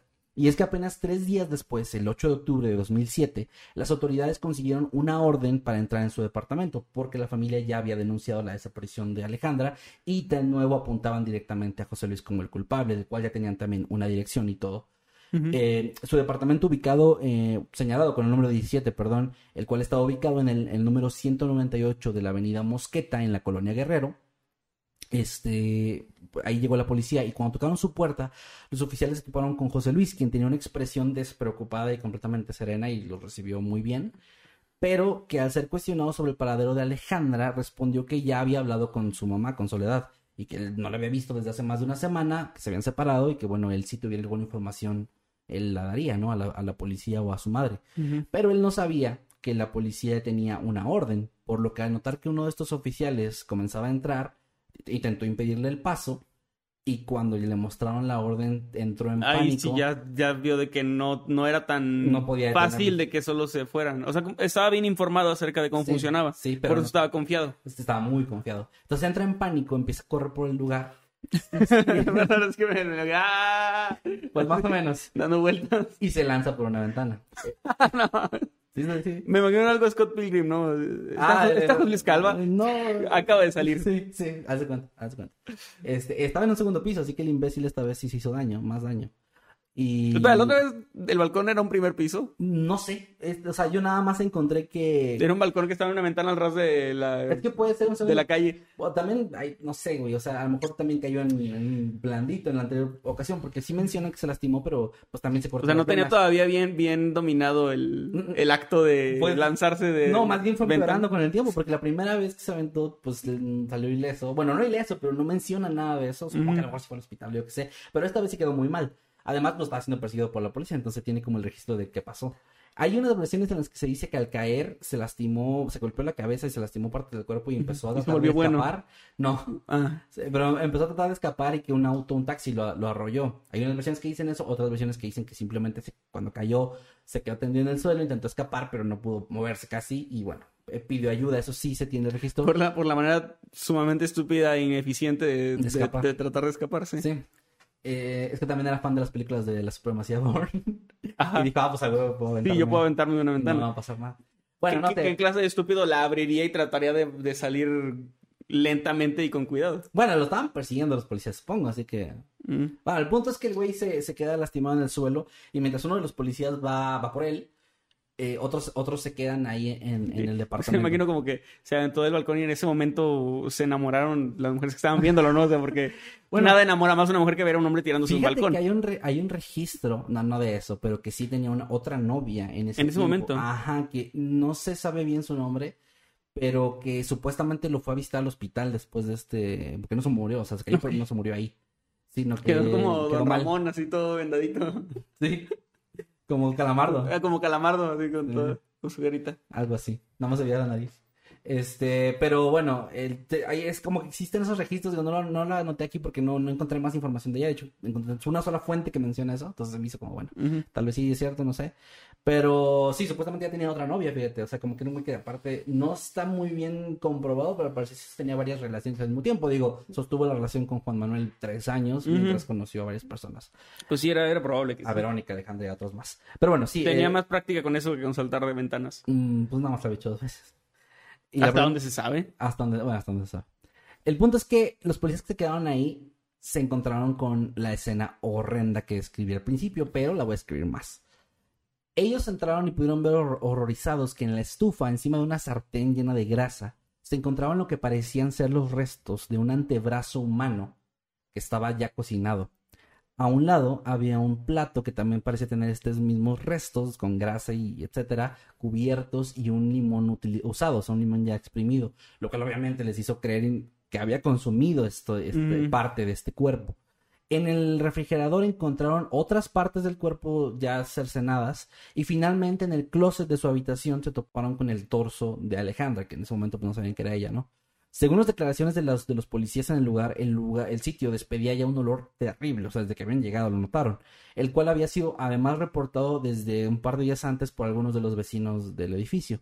Y que no habían acudido a las Pues no sé si aprovecharon de que pues de una vez vamos a ver si es el culpable y si tiene cosas apestosas no sé. El punto es que sí ya lo habían reportado. José Luis se encontraba todavía en la calle cuando llegaron con él eh, malherido, arrastrándose, intentando pedirle a algunos transeúntes que por favor guardaran sus escritos y que llamaran a una ambulancia. Pero primero lo de los escritos era como Mm. muy importante para Pues él. sí, me imagino que era, o sea, entiendo que era tal vez una forma de ver. Muchos asesinos como que confiesan sus cosas o Sí, ya sé. ponen sus planes macabros, sus monólogos. Ahí. Ah, Sí, sí, los hacen monologar. Y bueno, pidió que llamara a una ambulancia, pero se desmayó a los pocos minutos debido a que había sufrido una contusión. Y la ambulancia llegó a la escena. En este caso, casi siempre me molesta esto, pero en este caso no. Llegó una hora después. Ah, qué bien. Este, por él. Y bueno, fue trasladado al hospital. que Shoko. mucho tráfico la Ciudad Bueno, de México. sí, cierto, sí, cierto. Fue, fue trasladado al hospital Shoko, ya que debido a su intento de huida, como te dije, sufrió una conmoción cerebral leve. Ahí, mientras esperaba su traslado al reclusorio Oriente, fue interrogado por los agentes de la Fiscalía del Distrito Federal y el día 16 de octubre finalmente se declaró culpable del asesinato de Alejandra Galeana Garavito. A pesar de las pruebas en su contra, él negó en todo momento haber consumido carne humana y alegó que la razón por la que la había descuartizado es porque él había entrado en pánico, ya que cuando la mató había sido por un altercado mientras él estaba bajo la influencia de las drogas y el alcohol, y que cuando recobró sus sentidos y dio cuenta de lo que había pasado, entró en pánico y quiso deshacerse del cuerpo de una forma pues más eh, Que era como hacerlo ver como que es la primera vez que hago esto. Ajá, como que ah, no sabía lo que hacía. Pero obviamente no tardaron mucho en vincular rápidamente la muerte de Verónica también con este caso, así como el de al menos otras tres mujeres más que vea, esto había ocurrido en el periodo entre, entre su relación con Verónica y su relación con Alejandra. Entre ellas una En los tres trabajadora- años que decías. Sí. Entre ellas una trabajadora sexual no identificada, nada más eh, mencionada como que tenía un apodo de la jarocha, que había sido encontrada en las mismas condiciones que Verónica. También había Y, o sea, Verónica en- fue su primera víctima. Hasta donde se sabe. Hasta donde sabe, porque él no, no, no confesó esos crímenes. O sea, él soltó lo de Alejandra, forzosamente lo de Verónica, y, y ya lo demás que se sabe, eh, también hay ot- otra historia de una exnovia que tuvo en esos años, a la cual secuestró, no se sabe bien las circunstancias, pero la secuestró, la puso en la maleta del carro, la llevó a un terreno baldío, ahí la mató, y ahí la escuartizó y la dejó como en bolsas y todo esto, pero lo hizo como ahí en el lugar Ok. que también se encontró el cuerpo tiempo después, pero no lo habían logrado eh, ¿Cómo vincular. De hecho, hubo otro caso de otra persona que también habían encontrado en estos mismos años con las mismas características del asesinato, pero que al final se descubrió que no era él, no, tenía, no había sido él, sino había sido el novio de la chica por un problema ahí como entre ellos dos que había habido. Bueno, era otro asesino, digamos. No un asesino serial como él, pero sí un Lo que habla terriblemente mal de. O sea, de cómo. Bueno, O sea, esta chica o, o la mataba este güey que la mató o la mataba ese otro cabrón. por eso este caso en, en 2000 2007, perdón, fue tan relevante y conmocionó tanto a México, porque prácticamente es como, ah, este, se- este es el asesino que mató y descuartizó a tantas mujeres. Pero esta otra chica que murió, tranquilos, no la mató él, la mató otro güey. Ajá. O sea, prácticamente había dos asesinos matando de la misma forma en la misma zona del país. Sí. Y, y que además, ya cuando se empezó a conocer esta información de, a ver, José Luis ya había sido detenido por violar a una niña de 8 años, años atrás, y no se hizo nada. En el caso de Verónica, su mamá había estado apuntándolo directamente a él, no se hizo nada. O sea, sí, sí quedó muy mal parada la, la justicia, o en las autoridades, perdón, en este caso, de no haber hecho absolutamente nada por detener a este hombre y que pudieron haber salvado la vida de varias mujeres si lo hubieran detenido desde las primeras cosas que llegó a hacer. Y después hay un- esas quejas de que la gente no tiene respeto por la autoridad. Pues no, cabrones. Pues o sea, no mames, ¿cómo quieres que, que tengamos un mundo? O sea, No. obviamente, ya sé, hay buenos policías, hay gente chida haciendo su trabajo, pero pues también están. O sea, nuestro sistema en general está muy de la chingada. Hay un chingo de estos casos. O sea, este, este güey, pues fue como asesino serial, ¿no? Pero pues. Eh, este tipo de actos están todo el tiempo, en todo momento, por motivos de pareja o lo que sea, pero hay un montón de, Sí, de sí, asesinatos sí. de este tipo. Y, y pues está muy cabrón que rara vez se llega a una conclusión, una conclusión satisfactoria, ¿no? De las autoridades. De hecho, pues aquí no sabemos cómo hubiera sido realmente la... cómo hubieran actuado nuestras autoridades en base a este caso, porque, eh, bueno, después de que se le vincularon a estos crímenes eh, y, se, y se recibió la declaración de algunas de las exparejas que sobrevivieron, a las que no, no intentó matar, entre ellas, por ejemplo, había una chica que había dicho que José Luis lo había obligado en- después de cierto tiempo saliendo a ver películas eh, de índole pornográfico y sofílico para después intentar mantener relaciones sadomasoquistas con él. O sea, ya era como que en cierto punto de que agarraba confianza, por decirlo de alguna manera, él ya les ponía este tipo de películas y quería que practicaran cosas similares a lo que estaban viendo, como, sí, ya muy enfermo, y que pues ellas eh, rechazaban esto o lo hacían a la fuerza y se desaparecían de la vida de él, ¿no? Los medios obviamente no tardaron en comenzar a apodar a este hombre el caníbal de la guerrero cuando se supo este detalle de la, de la carne que estaba cocinada en un sartén. O el poeta caníbal, gracias a que se encontraron algunas de sus obras en, en su departamento, las cuales algunas se perdieron, otras sí se llegaron a publicar fragmentos de sus poemas y de lo que él escribía. Y, y bueno, se hizo como esta fama, ¿no? Muy, muy grande, que sí, sí fue como una noticia muy importante en, en estos años. De hecho, si te vas a ver cualquier artículo, cualquier video que hable de este caso, hay mucha gente, al final siendo algo tan contemporáneo, hay mucha gente comentando que lo conocieron incluso, que lo vieron en alguna parte, que estaban ahí por la zona, que vieron el día que, que, lo, que lo detuvieron, el, el escándalo que se hizo, eh, la cantidad de patrullas y todo eso que, que se hizo, ¿no? En torno a este caso que fue, sí, fue demasiado grande. Ahora, pasa un poco de tiempo y él se encontraba todavía en proceso. Todavía estaban viendo todos estos, eh, investigando todo esto para poder hacer bien el, el caso contra él. Y el día 11 de diciembre los guardias de la cárcel llegan a su celda y lo encuentran ahí muerto. Supuestamente él fue, eh, se suicidó asfixiándose con un cinturón eh, colgado. Ujú. Pero eh, su hermana, Claudia Fabiola, declaró después de que cuando ella fue a reconocer el cuerpo a la CEMEFO, José Luis presentaba en su cuerpo marcas de tortura y violación. Además de que el cinturón con el que presuntamente se había quitado la vida no le pertenecía y no les dejaban tener este tipo de cosas dentro de su celda. Sí. Lo cual la hizo varias veces llegar a decir que su hermano realmente había sido asesinado. Digo, No, yo creo que se suicidó. yo creo también que se suicidó. Yo creo que el tipo estaba muy culpable y dijo, Sí, sí, no pudo con la culpa. pero bueno, llegó a mencionar incluso en algunas entrevistas que llegó a escuchar de, de gente, de guardias incluso, que cuando estaba siendo detenido y todo este proceso apenas estaba haciendo, que le decían que le iban a, o sea, lo amenazaban de muerte, pues. Y que ella decía, pues, que le, se suicidó. que le cumplieron esto. Eh, por otro lado, Juan Carlos Monroy también fue condenado a prisión después de haber confesado su participación en el asesinato de Verónica. Como les dije, algunas de las partes de esta historia se conocen gracias a su declaración. Aquí desconozco porque sí traté de encontrar si él fue voluntariamente, si lo vincularon de alguna forma a él y llegaron con él, o cómo, cómo llegó a confesar, pero pues sí lo hizo, llegó a confesar él. Eh, también ahí llegó a contar que ellos habían, o sea, José Luis ya le había platicado de todos estos gustos que tenía, todas estas fijaciones que tenía por el canibalismo, la- el, el masoquismo, sadomasoquismo y todo esto, pero que con él nunca se ha comportado violento, más allá del día que él pues, lo amenazó para que lo ayudara y que fue cuando él le perdió como el contacto. Que también poco. te dice mucho, ¿no? De que, o sea, con una, con su pareja, digamos, Ajá. con la más duradera también creo. Este, Eh, no, no, su primer matrimonio duró, creo, se digo que hay fuentes que dicen como cinco o seis siete años. Bueno, pero fue una relación larga Sí, donde sí. no había violencia, o sea, a pesar de, no, a pesar de la actitud que tenía este güey y de todos sus pedos, pues parece como que lo trataba mejor, ¿no? Que Sí. sus parejas femeninas. De hecho, am, algo que te quería mencionar, que no lo apunté, pero sí lo leí, es que regresando al tema de la mamá, cuando José Luis estaba en el hospital todavía llamó a su mamá. Para... Y también las autoridades la llamaron, de hecho, para tratar dijo, de... es que estaba todo vendadito. Sostén la firma. y su mamá le clavó ahí. Firmemente.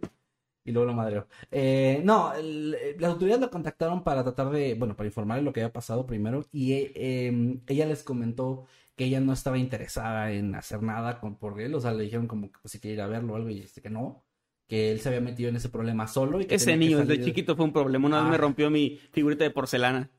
Supe que era un delincuente en ese momento. Sí, bueno, más o menos algo así dijo de que no era su problema y que además ella estaba eh, inválida, güey, no podía caminar bien y que no iba a ir a arreglar el problema su hijo, que él se había metido solo en eso, no es cierto, y que, y que él se tenía que salir solo de ese asunto, ¿no? Obviamente cuando él Pues eso debía pensar antes de crecer con chingos de traumas. Sí, sí, sí.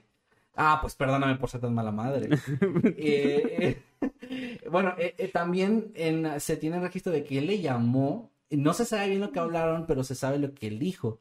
Que él le comentó como, como que mamá, este, te quiero mucho, espero que estés bien, este, pasó esto, ¿no? Como que le comentó un poco así, pero ella como... Y ella le dijo, visto. Así le dijo, visto. Y le colgó. Le dijo, sí, algo así. Eh, o sea, básicamente él sí tuvo un contacto final ahí con su madre, en el cual, como por eso lo decía al principio, jamás consiguió su aprobación, ni su cariño, ni nada más que violencia o agresividad de parte de ella, incluso en sus últimos días de vida. Y pues sí, realmente eso es, eso es lo que tengo. Hay más como, hay más como detalles del caso, un poquito si se quieren clavar. Hay muchas imágenes. Eh, me- lamentablemente en medio de mi investigación busqué el nombre de una de las víctimas, este, y me- la primera página que me salió pensé que iba a ser informativa y bueno, técnicamente sí era, pero eran puras imágenes de los cuerpos y ahí pude ver un poco más a detalle pues lo que hizo. Este, muy fuerte la verdad. Yo tengo, tengo una duda genuina que en- entiendo por qué no se hace, pero estaría interesante ver, o sea, que, que existiera la posibilidad de que hubiera consecuencias jurídicas para la gente que provoca que otras personas luego hagan daño a otras personas. O sea, en Como este caso mamá, creo ¿no? la, la mamá tenía un chingo de culpa. O sea, si bien los maltratos y eso no garantizan nunca que una persona va a ser necesariamente violenta o que va a dañar a otros, sí, sí hay como, o sea, es una relación directa ahí. Claro. Entonces, obviamente, Ya se entiendo hecho por qué. estudios de que sí tiene mucho que ver. O sea, entiendo por qué la señora directamente no, no iría a la cárcel ni tendría una consecuencia. Pero al final de cuentas, eh, la sangre de estas mujeres también está en sus manos por haber hecho todo lo que le hizo. O sea, por haberle jodido la vida a alguien a tal grado de haberle causado ese tipo de pues de traumas y de violencia, ¿no? Sí, pero es algo que no existe. Incluso Sí, está muy, entiendo porque también es muy difícil, muy, muy difuso. Sí, es que también es, sí, justo también no puedes, o sea, aunque tengas esta información es difícil culparla de algo porque igual que le harías, la metes a la cárcel, Sí, no, y una es- multa, Y es muy, muy le complicado. y es que esa, esa- Es que es desde el raíz donde tenía una- que haber ocurrido. hay medidas preventivas que supuestamente existen para este tipo de casos. Digo, a ver, él tampoco, o sea, es un caso muy cercano. Estoy hablando que él era un niño en los setentas. Ya Ujú. existían programas de ayuda y todo esto, pero pues simplemente era. También eran tiempos donde, y eh, sigue pasando, aunque afortunadamente con menos frecuencia, donde tú podías ver a alguien que estaba maltratando a su hijo incluso en medio de la calle y nadie denunciaba ni decía Y nada. aunque fuera un maltrato. Sí, porque, porque ¿no? era como esta idea de que pues son sus hijos y sabrá cómo los educa, ¿no? Sí, güey. Pero pues esto luego termina provocando este tipo de, de cosas. Sí, sí, sí.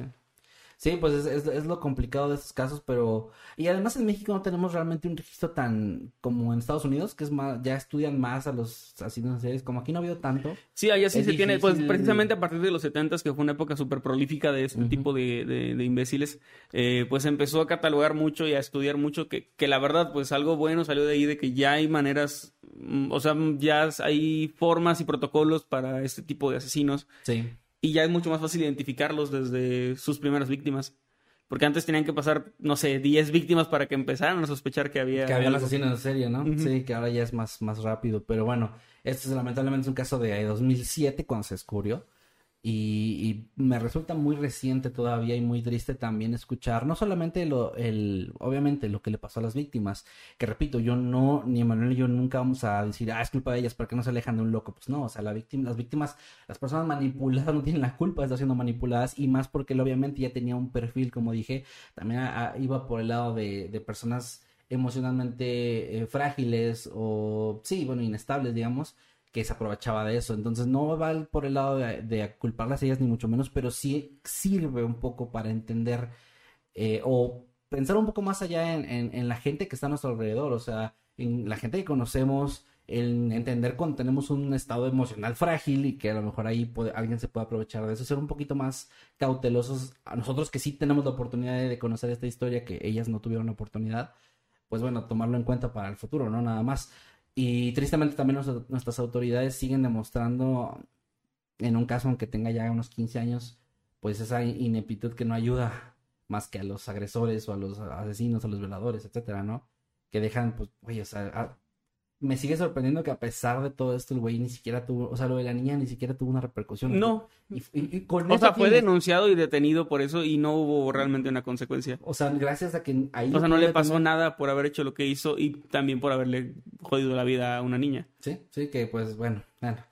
Eh, ahí termina el caso. Eh, Les digo, hay más datos si quieren investigar. Hay, la verdad, hay muchos lugares donde investigar. Yo traje- traté de traer lo más relevante, lo más importante del caso. Ojalá les haya gustado. Traté de juntar lo más que pude de diferentes fuentes y, y también es medio complicado porque es un caso que, como decía al principio, es uno de esos casos que se, se hizo mucho seguimiento por el impacto mediático Sí. pero que hay artículos que se detienen y ya no están actualizados. Hubo, hay otros que la mayoría to- toca nada más el tema de Alejandra y me resulta muy triste que lo de Verónica casi no lo toman en cuenta. Es como que mm, te, te dicen todo lo de lo de Alejandra y luego, ah, sí, también asesinó a otra novia, por cierto. Ajá. Llamada Verónica, es como, no mames, güey, o sea, Bueno, se me hace un poco raro que no lo no indaguen más, pero bueno, ahí está el caso, ojalá les haya gustado, bueno, gustado en el sentido de eh, les haya informado, les haya parecido interesante y pues nada, ahí queda Muy mi bien, tema pues de hoy. eh, es un tema bastante escabroso Lo dije, lo advertí. y, y extenso. Lo advertí. Buen tema.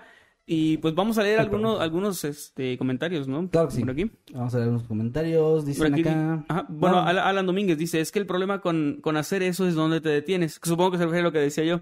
La mamá le jodió la vida, pero si el papá de la mamá también lo hizo, es muy probable que sí, de hecho. Sí. Y su padre a su vez, bueno, para empezar con los que están muertos, pues ya no. Pero, este, pero ah, sí, o sea, entiendo que es muy difuso porque también otro problema es que no siempre un asesino serial o, o cualquier Ya lo asesino habíamos dicho. eso. Ajá, viene, viene de padres maltratadores. Yo les hablé precisamente del asesino- el primer asesino del torso, el de. No el primero cronológicamente, sino del primero del que les hablé, eh, que fue de Manhattan. Él tuvo una infancia y, y una vida, digamos, bastante sencilla y buena. Y luego desarrolló sus cosas por otros motivos. Entonces sí entiendo que no, o sea, no, no, no es viable realmente el, el que exista un castigo. Pero me No, refería es a que que- estaría interesante ver como si existiera una manera de... Es que además es muy difícil hacer algo preventivo. O sea, Sí. porque piensas, por ejemplo, ahorita piensas. La señora no sé qué edad tenga, no sé si siga viva, yo creo que ya no. Pero imagínate. ¿quién Espero que no. En 2007, imagínate que le hubieran hecho algo, güey. ¿Qué le a hacer a una señora de esa edad que ya está desvalida, que ya, ya vivió, ya hizo lo que hizo? Y ahora, y, y si te vas a la parte de decir, ah, bueno, entonces hay que buscar prevenir que existan estos asesinos seriales o estos locos, violadores, lo que sea, con ver niños que son maltratados y hacer algo con los papás. Pero también llega ese punto donde dices, bueno, pero ¿cómo mides el...? O sea, ya existen esas cosas de medir para quitarle un hijo a Más bien creo que el- la solución sería que sean eficientes. Porque Pero, existen pues- estos programas, pero son muy poco eficientes. Porque además es, es, tiene mucho que ver con una mujer eh, o una persona en general que es agredida por otra persona. Es más fácil que a lo mejor diga, ah, oye, Mm. pues, policía, me pasó esto. Un niño no te va a decir, güey.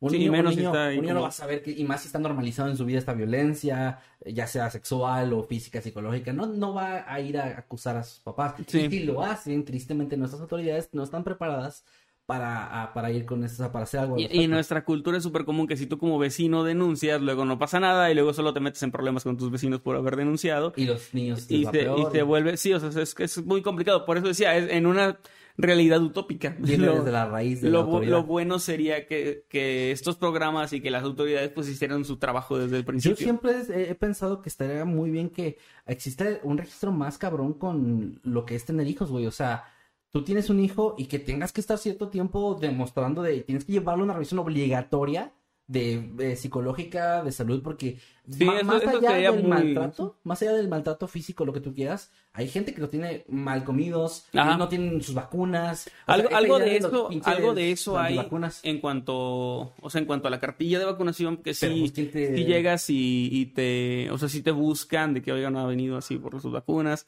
o que revisan que el niño no esté desnutrido, pero sí debería haber una revisión similar Sí, a eso en, en cuanto a lo que dices, lo de físico y psicológico, se me hace, pues O sea, sí, de- de- fundamental. prácticamente como papá. Y yo estaría súper de acuerdo y súper voluntario en que cada cierto tiempo te llamen y a ver si sigues, si eres realmente todavía apto para Si a como papá hijo. no estás de acuerdo en que revisen a tu hijo Es psicológicamente, es porque la estás cagando bien cabrón. O sea, Bien porque, porque sí. estás siendo un Y, y sé pésimo que a lo mejor hay gente que puede pensar, bueno, pero es que esos niños se van a quedar ahora huérfanos y luego los van a tratar peor y así. Pero no siempre, o sea, a veces sí los salvas de un hogar muy O sea, mal, es- muy este, eh, este güey estaba mucho mejor huérfano, incluso estaba mejor en la calle, creo, que con su mamá. Y es que, a ver, también me, me caga un poco, güey, que incluso aquí en México existe la infraestructura para hacer eso. Si existe esa pendejada del INEGI, perdón, pero de que puedes ir a ver las casas y, o sea, movilizan gente para sus mamadas de, de elecciones. Ajá. Claro que pueden movilizar gente para checar esto. Porque puedes decir, ah, es que, ¿cómo sigues la, la pista? Claro que sí puedes ir, tienes que meterlo a la escuela y ahí que las escuelas están obligadas a dar ese registro al gobierno y que alguien esté revisando, ese niño estuvo acá, estuvo aquí, y ver ir viendo, Sí. incluso calificaciones, güey, o sea, Para pegarme, para se puede. pegarme en el carro sus putas estampas sin que me- yo autorice de, de- de sus partidos si tienen un chingo de Sí, gente. hay un chingo de, de varo y de gente disponible, ¿no? Entonces, a eso voy. Creo que sí se podría, pero eh, obviamente viene desde arriba. Es exigirle mucho a autoridades que han Es demostrado exigir, no dar es- la es exigir una mínima competencia, lo que Lo no, no, es, no es viable para Y sí, nuestro a país. chingada, si amanezco suicidado tres balazos, pues a la verga, putos. Es la verdad. Y ahora sí. Incompetentes, chingas madre. Este, Chica Letra dice, pues, por ejemplo, en Estados Unidos ya hubo un caso donde también llevaron a juicio a los padres de un chico que hizo un tiroteo. Tal vez después comiencen a contemplar lo que dice Manuel. Es que a eso iba, es como que siento que serían casos demasiado específicos, porque, ah, o sea, sí, sí tendría que ser, si un padre directamente influ- influenció a, a que su hijo pudiera cometer algo así, ya sea por maltratos o por meterle ideologías también medio radicales, que también puede ser, Sí. creo que sí es como, o sea, sí tendría que haber una consecuencia. Sí, totalmente, totalmente. Mira, acá dice, por ejemplo, Atenea, si pueden hacer una encuesta de postura política, pueden hacer censo familiar y fin. Totalmente. Como dijo el tío Waffle, debería haber una tarjeta para ser padres totalmente. Eh, es que todas las circunstancias que rodean a esa gente muchas veces son un caldo de cultivo muy específico. Eso también no es algo tan frecuente que alguien tenga una vida tan de mierda No, no. consecutivamente, Casi siempre porque tiene ese perfil, güey. Porque también es como hay gente que sufre maltrato y nada más, gente que sufre abuso y nada más sin minimizarlo. O sea, me refiero a que aisladamente cosas bien culeras. Sí. Pero luego hay gente que le pasan 10 cosas bien culeras juntas y es, es raro y es donde de repente pasan también estas Y cosas. aparte se puede notar, güey. O sea, un niño maltratado llega con maratones a la escuela. Sí. Claro que se Es que es una combinación de que a nadie le importa nada de nada. O sea, desde los padres hasta O sea, los un maestros. indiferencia en todos los niveles, lo, ¿no? con lo que dicen los vecinos, como que todo el mundo voltea para otro lado. Y Está, está muy culero. Bueno, eh, vamos a leer superchats, ¿te parece? Sí, claro. Para los, ver los que tenemos pendientes. Déjame ver dónde nos quedamos. Ay, son varios nuevos, muchas gracias. Está a partir de Daniela Sandoval. Hola Daniela, y dice, nos mandó 20 pesitos, mil gracias. Y dice, chicos, podrían felicitar a Joali. Hoy es su cumple. Joali, feliz cumpleaños, que te la pasas a lo mejor. Felicidades, Joali. Un abrazo y ojalá que te hayas divertido mucho en tu día. Todavía quedan horas del día, así que diviértete, pásatela Ojalá no haya pasado su cumpleaños oyendo nuestras historias. así Bien de- culero, ¿no? Sí. Sí, sí, no, Joali, un abrazo. Pero un saludo y un abrazo. También un saludo aquí a Kevin Sapien, que nos da dos dólares y dice: Pueden saludar a mis hermanos Luis y Giovanni. Claro que sí, un saludote Luis y Giovanni. Y un saludo también de una vez a Kevin Sapien. Saludos Kevin, saludos Tocayo y saludos a Luis y Giovanni, un abrazo, que estén bien. También acá Carla Farrón nos manda 20 pesitos, mil gracias y dice, Jay, los pude ver en vivo, los veo en la mole, eh, gracias. Eh, nos vemos por allá. Nos vemos por allá, Carla, que eso es lo mejor. 29 y sí, 30 de octubre. 29 y 30 de octubre en la Ciudad de México, World Trade Center para la mole edición de horror, que a ver, Si están aquí, asumo que les gusta el terror, así que les va a encantar lo que ver. Tengo varios conocidos que han ido a la mole y que me han dicho que van a llevar cosplays de terror bien cabrones Uf, y todo eso. qué chido. Va a ponerse muy cabrón. De hecho, me va a dar mucha envidia si no tengo tanto tiempo de andar paseando y viendo qué hay. Porque... Sí, de hecho, la, nos Digo, pasó o sea, la- lo agradezco mucho que nos, nos visiten, pero digo porque Sí. luego eh, la vez pasada nos tomamos un ¿te acuerdas? como 20 minutos para recorrer en chinga. para ir rápido, a saludar también a ahí Sí, compañeros. a compañeros también. Pero bueno, sí, un abrazo. Saludos a Cylon que nos manda 20 pesitos. Gracias, dice Noctámbulos. Pasó a Tardeámbulos, los quiero. Sí, es cierto. ya- está. ahorita ya es de, de noche, ¿no? Por cierto, les recuerdo a los que llegaron en medio de la transmisión que ahorita a las ocho y media, ahorita son 7.25 si nos están viendo en vivo, ocho y media de la noche y si me están escuchando en plataformas digitales, pues los martes y los sábados a las 8 o 9 tengo transmisión en Twitch y hoy va a ser una transmisión muy especial. Los que están aquí pues ya lo van a saber, los que, los que no va a ser sorpresa, pero el señor Manuel va a estar acompañándome en la transmisión del día de hoy. Vamos a tener varias cosillas chidas que platicar con ustedes, así que eh, en Twitch síganme como que más que man para ver al ratito esa transmisión y estar ahí platicando. Y ahora sí, perdón, Así continuando. Shanat Camarillo nos manda 10 dólares. Shanat, mil, mil gracias. Y dice: Feliz de verlos en vivo de nuevo. Saluden a mi mamá Porfi Rocío Camarillo. Los vemos juntas desde casa mientras comemos pizza. Qué bonito Guay. plan. Qué rico se me antoja una pizza. aunque no sé si lo que estaba platicando de los cuerpos y eso se antoja con pizza. Pero dice: Los, tequi- los Si le pones TQM. limón. Los TQ. la ¿Qué asco? ¿Pizza con limón? No, a los cuerpos. Ah, no sé, estoy. Los TQM viejos sabrosos son los mejores.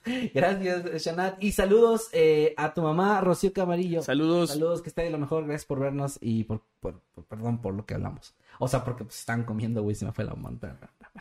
También un saludo a Isabel Monroy que nos manda 50 pesitos. Dice, José Luis era casi un ángel por todas las cosas que hizo. Solo le faltó volar. Saludos a Kevin. Saludos, Isabel. Sí le faltó volar, es cierto. sí. Sí, sí. Llegó No, una... sí llegó, voló. o sea, Voló dos que- veces. No, pero no, no por tanto tiempo. voló bueno, güey, pues, voló como las gallinas, así como que estuvo- unos metros. Sí, como el de el avioncito de GTA 3. Ajá. Que vuela muy Sí. poquito, ajá. Y cuando cayó había una mujer que le dijo, ¿te dolió? ¿Cuándo? Cuando te arrojaste del balcón, pendejo, Es lo que acaba de pasar. Sí. Saludos, Isabel. Y también a Román J, eh, que está cumpliendo 25 meses como miembro. Ya tiene la insignia más. Wow, ya. la más- creo que no había visto a alguien No, que la no, no, creo que yo tampoco. Y ya tienes la del Cthulhu. Ajá. Super cabrón. Gracias, Román. Muchas gracias por tantos meses de apoyo. Que justo está cumpliendo 25 meses. Y dice: Día 73 atrapado en este bucle temporal. Aún no logro evitar la muerte de Kevin. Kevin, no te cenes esta noche, morirás asfixiado. Ah, Román. Saludos. Por cierto, Ah, estar- bien raro que sí te mueras Eh, cenando y así. Si me muero, vayan por Román. Vayan por él. Él sabe, Él sabe cosas. algo. Sí. ¿No viste ese güey que tuiteó de que Sí, lo de la reina? Y que luego repitió de que, oigan, estaba bromeando No, de que cualquier autoridad y no sé qué. Y yo sí me cagaré también si pongo una pendejada así y luego se cumple. O sea, porque no sé si, o sea, no creo que vaya a pasar algo, pero a, a algunas cejas levantó en el Palacio de Buckingham ese Yo- tweet. Fácilmente, sí. Sí. sí. estuvo cabrón. Está muy cabrón. Güey, tuvo suerte que la reina no muriera de un atentado o algo así. Sí, ¿eh? güey. O sea, no, tuvo o chingo sea, de suerte que fuera sí, porque está natural. comprobado que fue como natural y todo el rollo. Y, o sea, como que un montón, todo, todo ahí firmado. Porque si hubiera sido por No, alguna vale, no, ese. Ya, ya estaría por ahorita- una broma, ¿no? Ya O sea, estaría ahorita conociendo a José Luis en el, en el infierno. ujú. Sí. Eh, bueno, eh, también Masketsimi 2.0 nos mandó un superchat de 20 pesitos. Mil gracias, Masketsimi. Y dice, revivan sin máscaras. Ay, No, pues es que, es que, a ver chicos, a veces hay varios eh, elementos, cosas que no dejan que pase, pero tengan paciencia y, y bueno, ahí nos comentan en nuestras redes sociales si quieren que regrese. Continúa.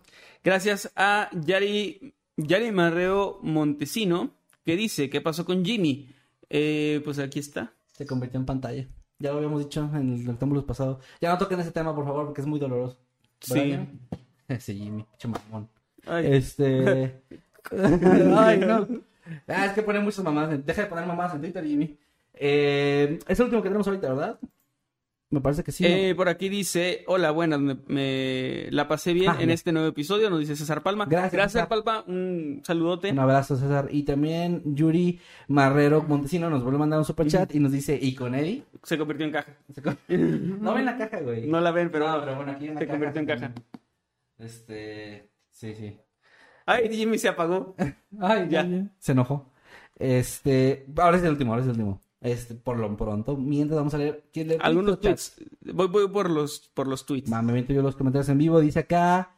Alguien que me pueda resolver la duda de por qué el material de miembros tiene cuatro meses como lo más reciente. ¿Será un error en YouTube? Dice Cintia. No, Cintia, habíamos avisado. eh, una disculpa, no lo hemos actualizado porque a ver, eh, las membresías ahorita están ya como detenidas, digamos, en ese sentido del material. Lo que dejamos fue como todo lo que hicimos, más de 250 videos de contenido ahí para los miembros del nivel más alto. Y em, lo que no hemos hecho es actualizarlas. Lo que pasa es que si las actualizamos, estamos planeando bien eso, porque cuando las actualicemos, con los, como va a estar a- realmente ahora, van a perder todo su membresía. No pierdan la antigüedad, no pierdan nada de eso, pero tienen que ustedes ir manualmente otra vez a... Eso se me hace medio chafa de parte de YouTube, pero bueno. Sí. Ir manualmente a activarla y estamos pre- preparando precisamente un anuncio. Nada más que en estas semanas hemos estado medio ocupados con bastantes temas personales y también de trabajo y no lo hemos querido hacer así nada más de golpe. Queremos armar un video explicando todo este asunto. Sí, claro. Pues denos tiempo, pero sí, las membresías ya no hay material nuevo porque ya, digamos que se quedaron como pausadas. Pero ahí. hay 400 videos, más de 400. Eh, no, 250. 250. 250, perdón. Sí. Videos que pueden ver por ahí y disfrutar, pero sí, una Sí, vamos a actualizarlo pronto para que ya quede como todo bien claro. Es correcto. Por aquí, eh, eh, Seven Isa Tsutunia, no, sé, no la alcanzo a leer lo demás, nos dice con el hashtag Noctamos los podcasts, la mamá cuando le hablaron, y está en un meme de Isma, la de los del emperador, dice, eh, debió pensarlo antes de nacer. No mames. Eh, Kaiser Primax nos dice, ¿cómo están? Eh, Muy bien, gracias. La verdad me encanta ver sus videos mientras hago pixel art. Gracias, un abrazo. Ojalá que nos puedas mostrar tu pixel art. Eh, estaría bien chido verlo. También acá Isabel Monroy dice, Jimmy está encima de Eddie eternamente. Qué buen final. bueno, sí. ¿Qué dijo el güey de la reina? Eh, Galeano dijo, la reina va a morir el 8 de septiembre de 2022. Algo Ah, decía, era un meme que decía como mis amigos y yo, cuando logremos matar a la reina Ah, el, sí, cierto. el 8 de Es septiembre. cierto, es cierto. Algo así decía. Ah, la verga, sí, o sea, sí. sí estaba fuerte, sí Era estaba peor, fuerte. Sí, sí, sí. Atena dice, Kevin, Kevin, salúdame. Ah, no es cierto, predice un temblor. No, sí lo dirá de broma, pero si se cumple me voy a sentir muy mal si se cumple, así que mejor no. Pero saludos a Atenea. De hecho, saludos a todos nuestros mods, que justo tenés mod. Gracias que ahí anda Wanda, ahí anda Ibáñez, eh, Masketsimi, también lo vi por ahí. Meme, como siempre que anda por allá. Muchas, muchas gracias.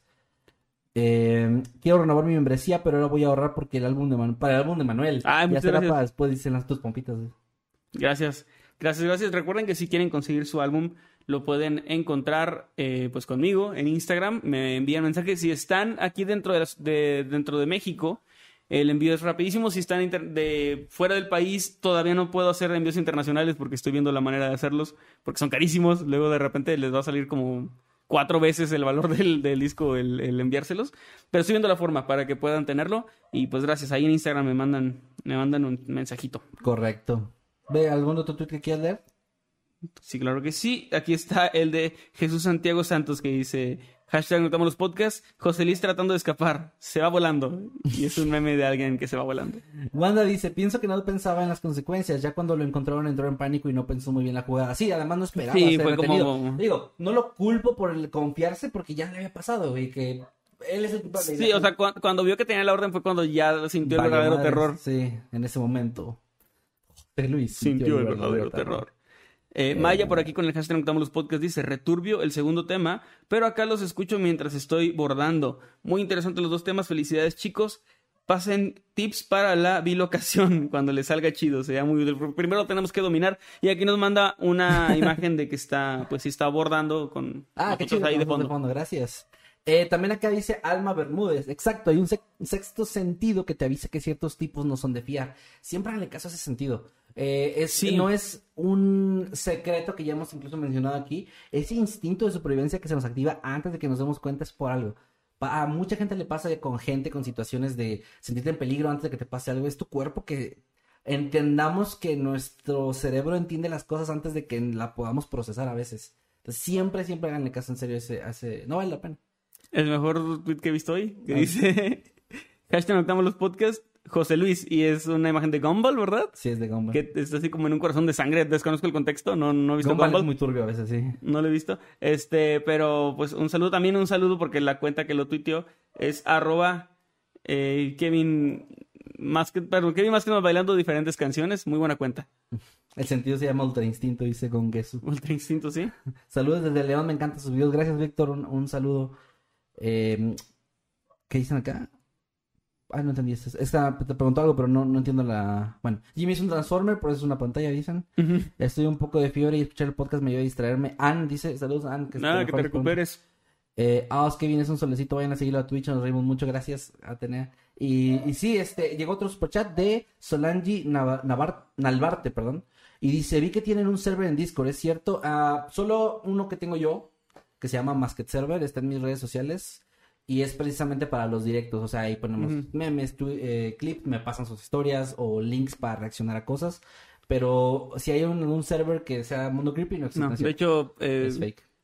sí, nam, yo no sé usar Discord. Es, es fecha en la que no sé usar Discord. Yo tampoco muy bien, güey. De hecho, gracias porque me ayuda mucho la gente con eso. Eh, recuerden que... Ah, perdón, sí que hay un fan Discord justo. No es oficial Discord, no, no, no. Si dice Mundo Creepy, no es. Mm, yo no tengo texto sentido. Una vez casi me secuestran, dice Román. Bueno, algunos No. nos falla bien, cabrón, sí, sí. Hola, ¿cómo están? Gracias, Verónica. ¿Cómo estás tú? Saludos. Y bueno, Eh, no, bueno, perdón. ¿pero vas a leer algo más? No había leído el de No sean mamones y díganme porfa. Ah, ok. Quería pre- eh, preguntar en serio. Pero es que ya lo hemos dicho. O sea, Eh, sí, ya lo hemos dicho muchas veces. A ver, A a ver, a aquí ver. alguien no es fan y no nos sigue. Vamos a regañar Ni en serio? Instagram, Vamos a regañar ni en Twitter. ¿Ya llegamos a ese punto? Sí, ya llegamos a ese punto. Porque nos dijo mamones. No, a ver, eh, nos mudamos a, de ciudad y ellos no nos pudieron acompañar, pero Sí, siguen siendo parte del equipo. en Matamoros, Tamaulipas. De hecho, dirección de Ángel. es- Sí, sí, pues hay que decirlo porque luego nos van a decir por qué no, por- por qué no damos la información completa. Nada, a ver, saludos a Eddie y a, y a Jimmy. Sí, sí, Este, siguen siendo parte del equipo, todo bien. Sí, no, ok, no son una pantalla y una caja. Eso Ah, ¿no? fue- Pues no, o sea, Pues siguen siendo parte del equipo, del equipo de producción. del equipo de producción. No, ahí sigue, los dos están ahorita como editores del canal, ya que este Eddie ya no nos ayuda con Noctámbulos. Están los dos como editores del canal, así que si ven algún error o algo, pues recuerden el todo es culpa de Jimmy. Y ahora también todo es culpa de Eddie, ¿por qué no? También de vez en cuando. Excepto las historias que se publican los sábados. Dice el meme que el server de Discord es de fans, o sea que alguien hizo, pero bueno. Ah, pues si se quieren unir. Si se quieren unir, es no nos hemos ni Pa- siquiera. se- pasó con un grupo de WhatsApp De también. WhatsApp, que también hubo un pedo ahí, que eso. también, o sea, lo- no, no les dijimos que se unan o no, ustedes pueden hacerlo. De hecho, está muy bonito que los fans tengan sus comunidades. Sí, sí, pero Solamente tenemos que aclarar que no es, o sea, es algo que no controlamos porque luego nos llegaban reclamos de que en su grupo de WhatsApp pasó esto. compartiendo cosas. Y es como que no es nuestro grupo. O sea, eh, eso no lo controlamos nosotros, pero pues está chido que se junten y que platiquen. Sí, sí, sí. Pero bueno, ahora sí, un eh, saludo, ya con eso nos vamos despidiendo, ¿no? Ah, Sí. dice Yari, yo los amo, pero me perdí un poco locos, jajaja. Gracias, Yari, también te queremos. Sí, Te un saludo.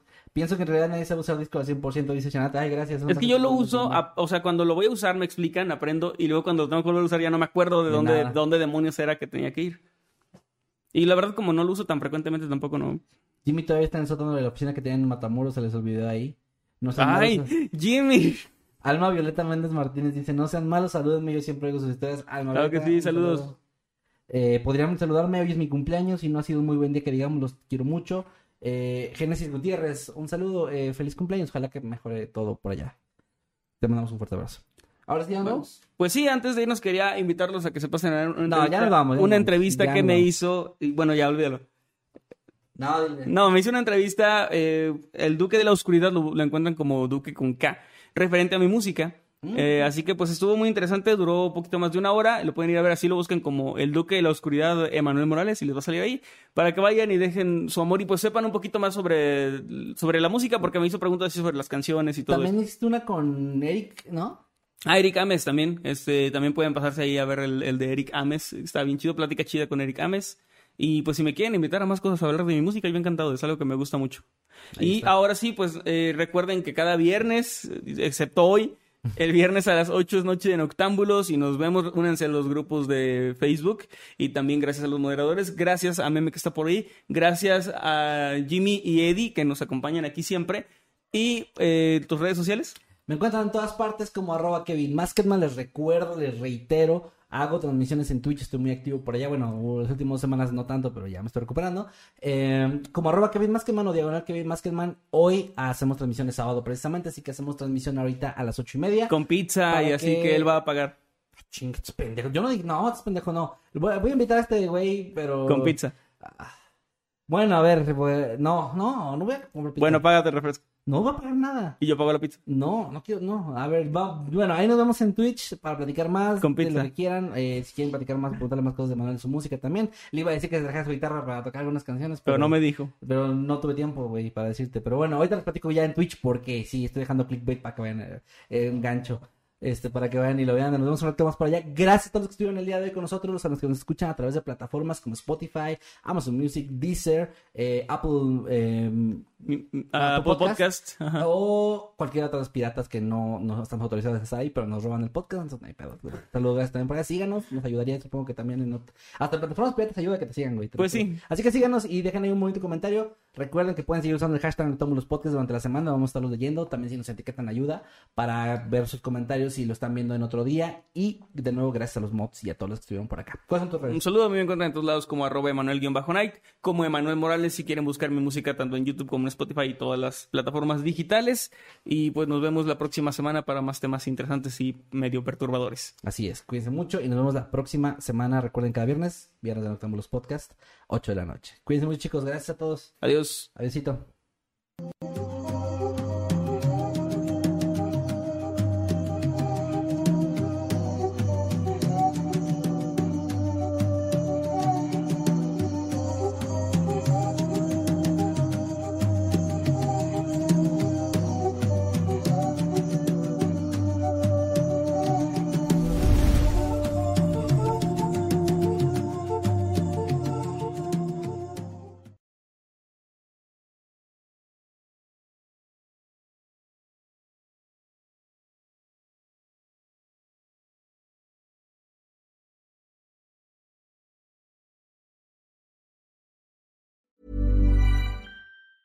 Hey, it's Danny Pellegrino from Everything Iconic. Ready to upgrade your style game without blowing your budget? Check out Quince. They've got all the good stuff shirts and polos, activewear, and fine leather goods, all at 50 to 80% less than other high end brands.